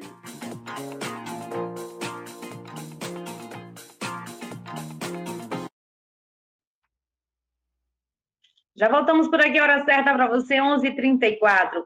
Já a gente sabe que a cada semana, a cada novo dia, a cada, a cada hora, vamos dizer, há uma nova descoberta aí sobre o que Bolsonaro fazia, né? E ele, terça-feira, ele foi julgado, né, por seus atos nas eleições de 2022. Eu vou só citar dois, tá? Abusaram do poder público e realizaram atos proibidos para agentes públicos durante o período eleitoral. Mas aí o que impressiona é ele sempre falar que não cometia erros, que sempre andava perante a lei, debaixo da Constituição, debaixo da legislação, e se quisessem procurar alguma coisa sobre ele, que procurassem, porque não iria encontrar nada. E a cada dia a gente está encontrando várias coisas. Eu acho que ele pensava que iria, se, se- eu acho que ele iria ganhar novamente, iria ficar ali, sabe? Escondidinho, mas tudo aparece, né? Tudo é descoberto. De, de fato, é, Tássia, até hoje eu queria entender Bolsonaro, sabe? Bolsonaro teve uma votação grande durante o, o período eleitoral, porque foi eleito, principalmente e, é, se- é, naquele momento que o país estava com a decepção com a esquerda, porque a gente tem que deixar bem claro que muita gente que votou na esquerda votou em Bolsonaro, com as decepções, a questão de escândalo, aquela coisa toda. Depois viram que muita coisa lá da Lava Jato, a Lava Jato existiu, não tem a sombra de dúvida, já repeti isso 10 mil vezes, mas muita coisa foi direcionada para, se eu sentir, os algozes lá do, do Sérgio Moro lá, aquela coisa toda, como vocês já sabem já. Agora, Bolsonaro teve uma, eu, eu, muitas vezes eu entendo que Bolsonaro é um psicopata, assim. É, é, tudo isso. É louco. Eu, eu que entender, cara. Como é que o cara recebe um país com oportunidade de tocar, de unir as pessoas, de unir o país, de fazer um bom governo, já que teve lá uma, uma massa de votos interessante, joga tudo fora e começa com um, um discurso louco, as narrativas perturbadas, levando o pessoal a. Bolsonaro foi o dilacerador de muitas crises em famílias. Eu conheço gente em famílias que até hoje são intrigados por causa do Bolsonaro. Amigos que foram perdidos. Isso nem em outros tempos, quando as pessoas votavam em Fernando Henrique ou em Lula, coisa e tal. Eu nunca ouvi isso. Então, sim, é, é, parece que um sentimento, não, vamos aqui inflamar a guerra, porque guerra entre as pessoas que é importante. É, quanto mais sangue, quanto mais é, é, conflito, melhor. Eu queria entender. Eu, eu, uma, essa semana eu estava é, observando Reinaldo Azevedo, com entrevista com o, o, o João Dória, que foi ex-governador e ex-prefeito de São Paulo. Ele disse que Bolsonaro os livros de história dos grandes psicanalistas vão, vão tentar, vão ter que é, desmembrar isso aí, né? absorver aí, se aprofundar nisso. De quem foi Bolsonaro, por exemplo, mesmo. Ele estava falando que no processo da vacina, o Bolsonaro só liberou a vacina depois que o governo de São Paulo conseguiu já tá aplicando a vacina às pessoas. E os estados desesperados na época, pedindo vacina ao, ao Estado de São Paulo para aplicar nas pessoas. E o João Dória dizia a verdade, porque vocês querem que abra tudo, cadáveres não compram, cadáveres não vão a shopping, cadáveres não vão a restaurantes, cadáveres não se divertem, porque as pessoas iam morrer. Você tem uma ideia para a liberação da, da, da, da, da Anvisa, da, da liberação da vacina, né? Da vacina lá do, do, do, governo de São Paulo, que foi ali pela Instituto de São Paulo, pelo Butantan, e começou, sim, uma verdadeira guerra para não se livrar. Teve que o governo de São Paulo entrar com ação no Supremo Tribunal Federal, essa ação que deu a decisão, foi até o, o já aposentado já, o Lewandowski, dizendo para que a Anvisa decidisse, ficava é, é, procrastinando, pedindo coisas que não tinham nada a ver com os ensaios. Né? Porque amando o Bolsonaro lá, porque o pessoal lá estava sem autorização da Anvisa, veja só, de, de analisar a vacina do, do governo de São Paulo. Tá? E ficou aquilo ali, procrastinando, as pessoas morrendo. E eles, eu nunca vi um negócio desse. Teve que a justiça se impor naquela época. O pessoal fala muito do Supremo Tribunal Federal, mas você saiba que a gente está vivendo isso aqui hoje porque o, o Tribunal Superior, o, o Supremo Tribunal, eh, o Supremo Tribunal Federal foi que impôs ao, ao, ao governo federal a se posicionar sobre a vacina, comprar as vacinas, liberar a vacina do governo de São Paulo. Porque senão a gente ia, não estava morrendo, não morreu, não ia morrer só 700 e tantas mil pessoas, não, que já foi um número terrível. A gente foi um dos países, grandes países, que mais morreu gente por causa do negacionismo. Então, eu não sei não. Bolsonaro, para mim, não é um cara normal. Não é um cara normal. Aquilo ali não é um cara normal. Você não pode sentar com um cara que radicaliza tudo, que não tem o um mínimo de, de, de ter diálogo com ninguém, que ele, você, quem é seu inimigo tem que matar. Ele é do tipo do cara é o seguinte: ah, você não gosta de mim, não, não concorda com meus pensamentos, não, então manda matá-lo. Se ele fosse um ditador, é dessa forma. Aí fica essa conversinha, não, joguei nas quatro linhas. Que jogou em quatro linhas de nada? pintasse e bordasse. Né? Tinha convicção que ia ganhar a eleição de novo, não ganhou, né? e ficou lá querendo ver se existia alguma luz lá nas Forças Armadas. Aí alguns fez, mas não teve muito êxito, para querer dar um golpe de Estado. E quem quiser passar pano, passe. Eu não passo pano nos outros governos, não passo pano no governo de esquerda. Por que eu vou passar pano em Bolsonaro? Não é, gente. Essa é a grande verdade. Aqui para nós, eu repito novamente, já repito isso várias vezes. Eu não quero ter um líder como Bolsonaro. Eu não quero ter um líder como Bolsonaro, se eu fosse direito. É, então, acho que é bom as pessoas. O que é que eu poderia muito bem deixar de votar num candidato assim mais de centro-esquerda e votar um candidato de direita, um cara equilibrado, que observasse as pessoas, que tivesse sentimento de humanidade. Para mim não tem dificuldade nenhuma, não. Sabe por quê? Porque ideologia partidária no, no, no chamado Brasil é tudo ideologia mentirosa. Então, eu quero ver quem é que vota aqui né, em estatuto para. Ah, eu sou do fulano né? Ainda tem os regulamentos aí desses partidos de esquerda, do PT ainda tem ainda, o estatuto, então é muito severo nisso. Mas do, do, dos partidos de centro e direita, cada um na sua convicção, cada um no, na, na, sua zona de, de, de, de, apoio, né? na sua zona de conforto. Essa é a grande verdade. Então, Tássio, aqui para nós, Bolsonaro foi uma decepção, no meu entendimento, para os deles. Porque ele teve tudo para ser um bom governo. Todas as condições foram dadas a Bolsonaro. Para ter... Todo mundo apoiava, de imprensa a judiciária. Todo mundo apoiava Bolsonaro. O PT estava fadado a ser extinto. O povo dizia assim: ó, o PT acabou-se. Esquece esse negócio. É, então, quem foi que fez isso tudinho? Com o péssimo governo que Bolsonaro fez, com essas pautas loucas que Bolsonaro criou, com essa incompetência que ele teve como ministro. Um cara que não conseguia ir para outros países para ter conversações bilaterais com outros países, conversações econômicas. Uma coisa que o João Dória disse também, ele quando chegava é, no, no, no, nos grandes encontros bilaterais econômicos para investimentos, né?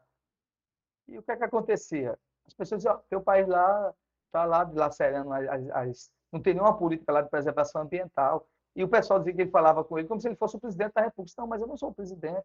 Mas em São Paulo eu faço diferente. Era uma luta, porque a turma não queria investir. A turma não queria investir por causa do próprio Bolsonaro. Não era à toa que ele, quando ele chegava né, é, para outros países, ficava lá isolado sem saber com conversar, porque não tinha que conversar.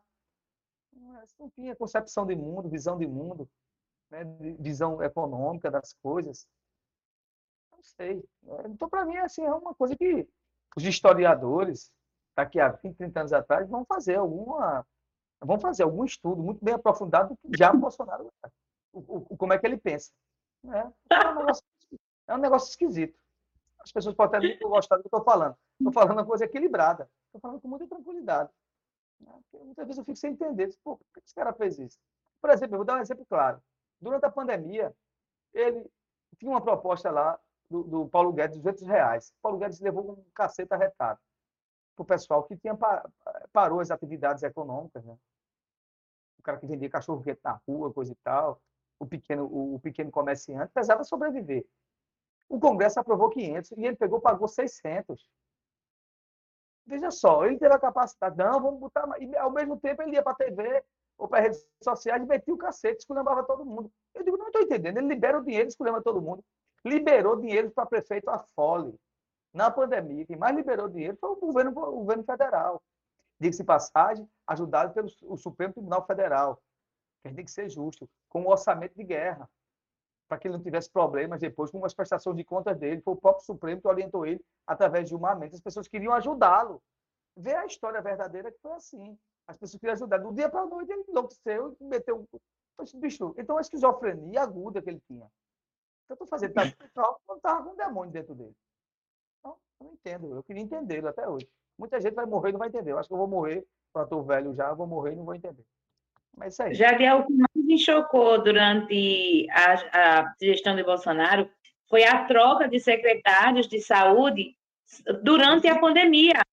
Do Ministério, do ministro de Saúde. O Ministério é durante a pandemia. Isso que me trazia mais, assim, que, que me chocou mais, porque era o período que estava estressante, de medo, né, de frustração, era um, um misto de emoções que o brasileiro estava passando e vinha-se aquela troca. O ministro falava algo de manhã, e à tarde já era outro ministro, aí à noite ele já falava outra coisa totalmente diferente do que os ministros estavam falando, e a gente ficava aí nesse vai e vem, sem saber o que era verídico, né?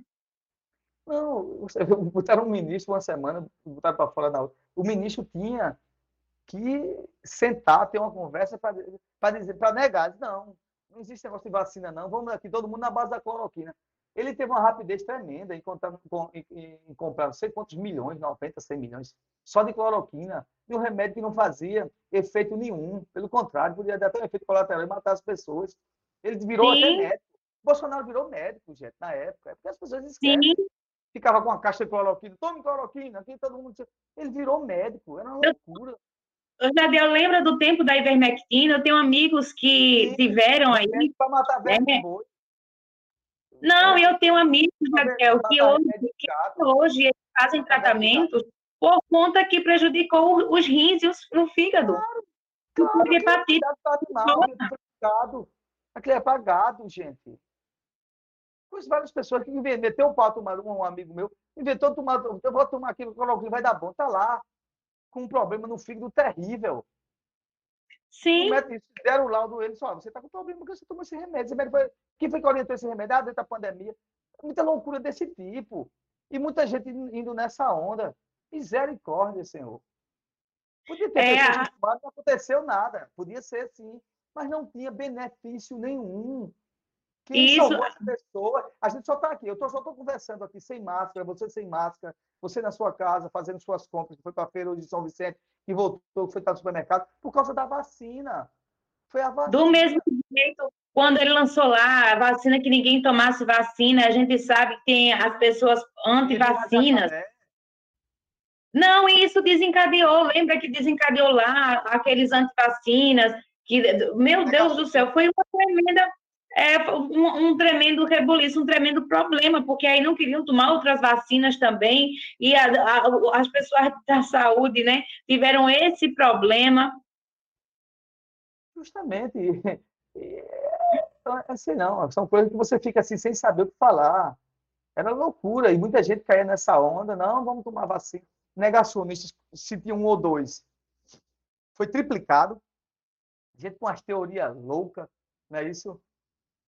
A gente dizendo que você poderia aplicar, eu esqueci até o nome, ozônio em você, nas partes mais íntimas suas, porque a partir do ozônio tem na internet, você não ia pegar. E eu fico assim, disse, não, não, não, o mundo está muito louco, cara. O mundo está muito louco. Então, Bolsonaro é um cara de estudo assim, de tudo que não é certo e que é errado. De tudo que é assim, olha, vai por esse caminho, ele ia por outro. Não, o caminho certo é esse, eu vou por outro. Olha, para nadar, ele não ia nadando, ele ia a pé. Aí morria afogado. É para caminhar, não, ele não queria caminhar, ele queria nadar. É tudo o contrário, uma loucura. Então, acho que. A gente está aqui com... É, é loucura, Jesus. A gente está aqui com o um comentário da Cláudia. Ela está dizendo assim: se Jesus voltasse no tempo que Bolsonaro estava no poder, crucificariam Jesus novamente e colocariam o Bolsonaro como rei. E é bem assim mesmo, viu? As igrejas evangélicas. As igrejas evangélicas levavam Bolsonaro para o púlpito para chamar ele de quase Jesus. Ele era um mito. Diziam que ele foi enviado por Deus, um escroto, que quando foi candidato, dizia, dizia claramente: oh, eu tenho aqui as verbas que eu recebo de gabinete é para comer gente. Ele dizia, está lá na Folha de São Paulo. Aí, quem quiser que interprete como é comida de gente que ele quer, e não cabe a mim. Pintava miséria, né? vendia nota fiscal nos gabinetes, fez o filho dele comprou uma super mansão em Brasília, aí foi registrar a mansão em, no, no, Goiás, fora do plano piloto, para ninguém ver, me, é, cheio de tramóia, de rachadinha, tudo que você imaginar tinha, e dando uma de honesto sem ser, dando uma de honesto sem ser, aí agora estourou, porque veio esses casos da joia, ninguém fala mais, está falando só da guerra agora de Israel e casa. Mas tem aí, as joias, todo mundo sabe, o Cid fez a delação, ele está doido sem saber o que fazer, então né? Então, aquela, aquela, aquela conversa, aquela segurança, é um homem honesto, por isso vou votar dele, não é. Não é. Ponto. Você pode, você pode ver outra coisa. Agora, que ele tem um problema de esquizofrenia terrível, tem. Ele tem que ser acompanhado num psiquiatra com uma coisa, porque isso não existe. E outra coisa, isso dele é método. Quando ele vê que está acuado, ele fica bonzinho, quietinho. Mas quando ele vê que está no poder, ele desbraveja, diz qualquer coisa. Ele só via aí ele dando uma entrevista aí, ao Estadão, mas de uma tranquilidade, eu digo isso é Bolsonaro, não, isso é outra pessoa, falando com muita tranquilidade, porque é método. Ele vê que está acuado, tem que falar diferente. Né? Então, pronto. Então, assim, então, tudo que é de mais básico na sociedade, que a gente tinha construído, foi tudo dissolvido. Né? É, não participou de, de, de ações bilaterais é, de desenvolvimento do país em nada. Né? Tinha um Fórum Econômico Mundial, ele ia para lá e não sabia o que ia não uma pauta tranquila, ia lá com aquele ministro lá de Relações Exteriores que só falava em comunismo. Eu quero saber de porcaria de comunismo. Ah, o Brasil está virando um comunismo danado. Eu estou vendo aqui, os capitalistas ficando mais ricos, os ricos ficando mais ricos os pobres mais pobres. Eu, eu quero saber onde é, onde é que está esse comunismo aqui nesse país. É, quem quer implantar isso? Os esquerdistas, mais esquerdistas hoje, são mais capitalistas do que os próprios capitalistas. Essa é a grande verdade. Né? Vai ver onde é que os esquerdistas moram. Onde é que está esse comunismo? O que é está dividindo o bem? Não, pronto, então é tudo num saco só. E começaram a, a, a falar sobre narrativas que não tinham nada a ver uma coisa com a outra, enquanto isso o povo morria. O povo morria sem oxigênio. Você vê mesmo. É, o cara dizia que não tinha avião para mandar para o Amazonas, para mandar oxigênio. As pessoas morrendo lá no Amazonas. O que mais você vê agora, o, o que, que fala de competência, tem que dizer, uma logística tremenda agora. Os, os caças da FAB indo buscar as pessoas lá no, no, no conflito lá, né, na área de Israel, na área de Gaza, lutando para salvar, salvar, salvar vidas humanas. E nenhum Sim. governo do PT está perguntando assim: olha, você é vermelho, votou no PT, votou no, no Bolsonaro. Não, ninguém quer saber disso, não. São brasileiros. Né? E quem está tá fazendo e tomando conta disso aí? São pessoas experientes, diploma, diplomatas, embaixadores, pessoas que estudaram para isso. Ninguém está aqui, aqui é, é, colocando aqui a questão ideológica de esse partido. Não, a gente está querendo salvar os brasileiros. Qualquer tipo de brasileiro, vem embora, aqueles que querem ir. E uma operação tremenda, já foi de cinco caças buscar as pessoas, trazer as famílias. E não está perguntando quem vota, não. Isso sim é uma ação de um governo né, que se diz estadista, do governo para todos. E no tempo da eleição, cada um vota em quem quiser. Entendeu? Aqui, eu vou dar aqui um exemplo claro aqui. Eu tive umas dificuldades aí no tempo de inverno, há dois anos atrás, quando as barreiras caíram lá em, em São Vicente, ali na PE 89, e lá na rua lá, eu estava lá com meu pai na minha casa, né, e eu estava até, fiquei um pouco assustado, porque choveu demais, eu vi a, a água entrar. E eu não tive pronto, espera aí, eu preciso de uma ajuda aqui do poder público. Liguei para o prefeito e disse, amigo, tudo bom, tem um problema aqui na rua aqui, eu queria que você me ajudasse nisso aí. Prontamente ele foi lá e mandou, tentou resolver. Porque eu estou lá importando. E olha que eu disputei a eleição com o cara. Depois que ele se torna prefeito, depois que o cara se torna governador, depois que o cara se torna presidente, acabou. Eu sou cidadão e eu vou, peço e falo e acabou.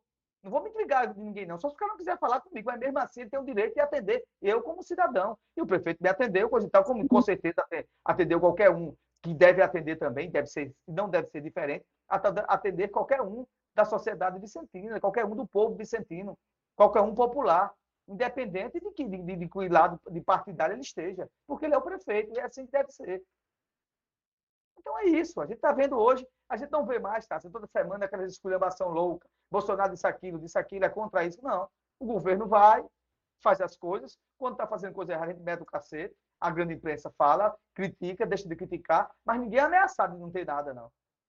Aqui, quando a gente falava aqui alguma coisa sobre Bolsonaro, no outro dia chegava aqui uma notificação do Ministério das Comunicações dizendo por que, que eu falei contra o governo Bolsonaro. Cansei de receber notificação. A gente era tutelado. Né? Existia assim, as, as, as concessões eram tuteladas. Se falasse muito do governo, com a possibilidade de não ser renovado, porque estava falando mal do governo. Esse aí a gente fala bem, fala mal, faz todo jeito, mas ninguém vai querer saber por que, que a gente falou não. Existiam X9 espalhados no Brasil todo para saber, olha, então vai mandar pelas redes sociais, existiam grupos, ela está falando mal do governo, é uma concessão de uma rádio. Era assim que era. Então, esse era um governo que se dizia democrático, que não falava, não, não ficava fora das quatro linhas, tudo mentira. Tudo mentira. Não tinha nada a ver. E eu estou falando com um muito equilibrado. Não é porque é de um lado ou do outro, não. E se entrar um governo de direita no país que seja um, é, equilibrado, com sentimento humanístico e olhando o Brasil como um todo, ele está aqui para apoiar também. Né? Por quê? Por que eu estou dizendo isso? Porque depois da eleição acabou a eleição. Quando, quando, quando, quando acaba a eleição, se governa para todos. Ponto final. É assim que é. E é assim que deve ser. E não pode ser de outra maneira. Dessa maneira. A hora certa, 11h55, a gente vai de música, agora daqui a pouco a gente está de volta. Ok.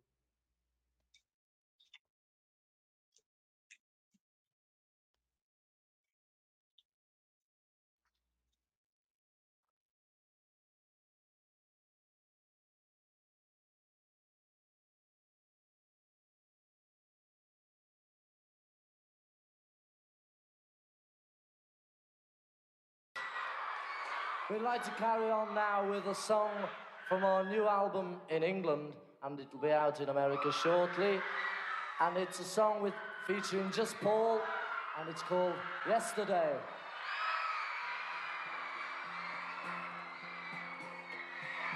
Yesterday, all my troubles seem so far away. Now it looks as though they're here to stay.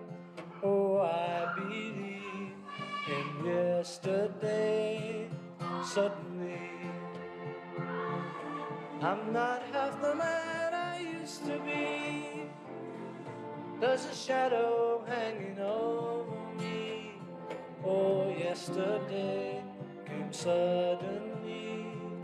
Why she had to go, I don't know. She wouldn't say. Something wrong now. I long for yesterday. Yesterday. Love was such an easy game to play. Now I need a place to hide away. Oh, I believe in yesterday. Why she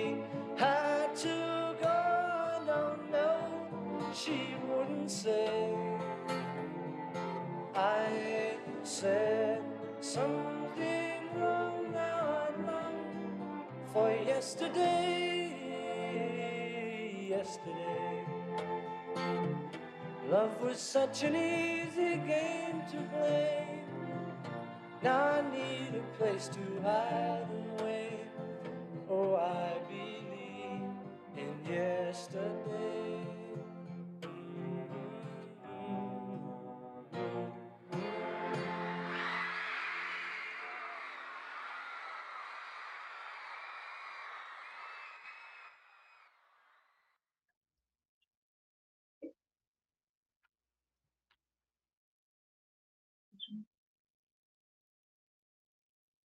No ar, programa Fala Jadiel. Pare e pense.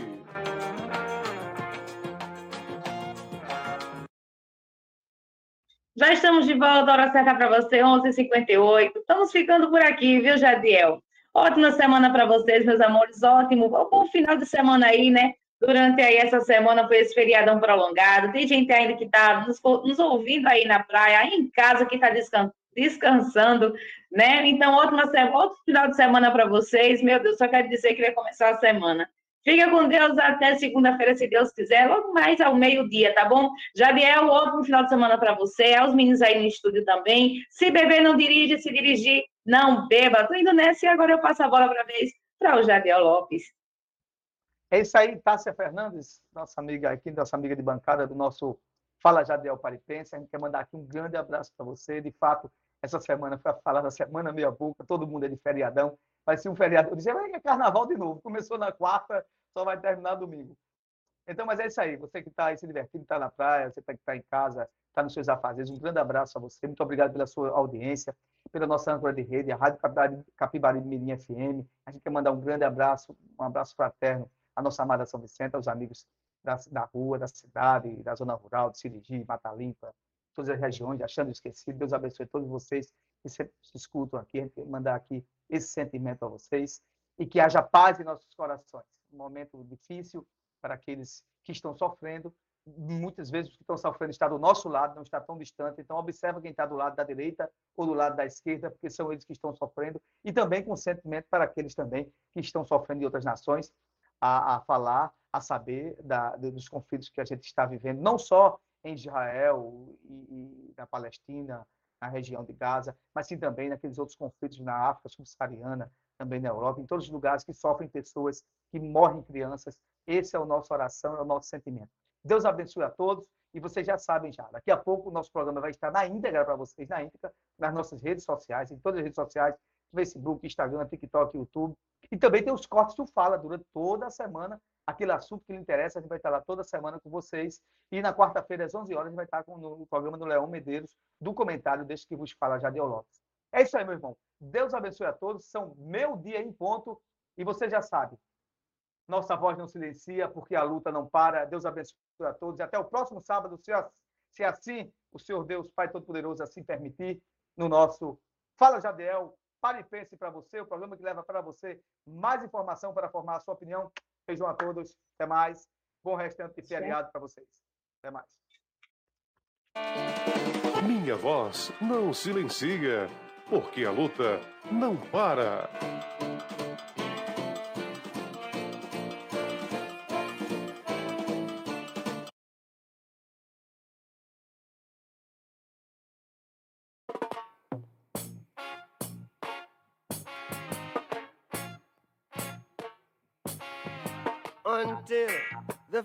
Philosophy which old one race superior and another inferior is finally and permanently discredited and abandoned. Everywhere is war. It's a war that until they're no longer. First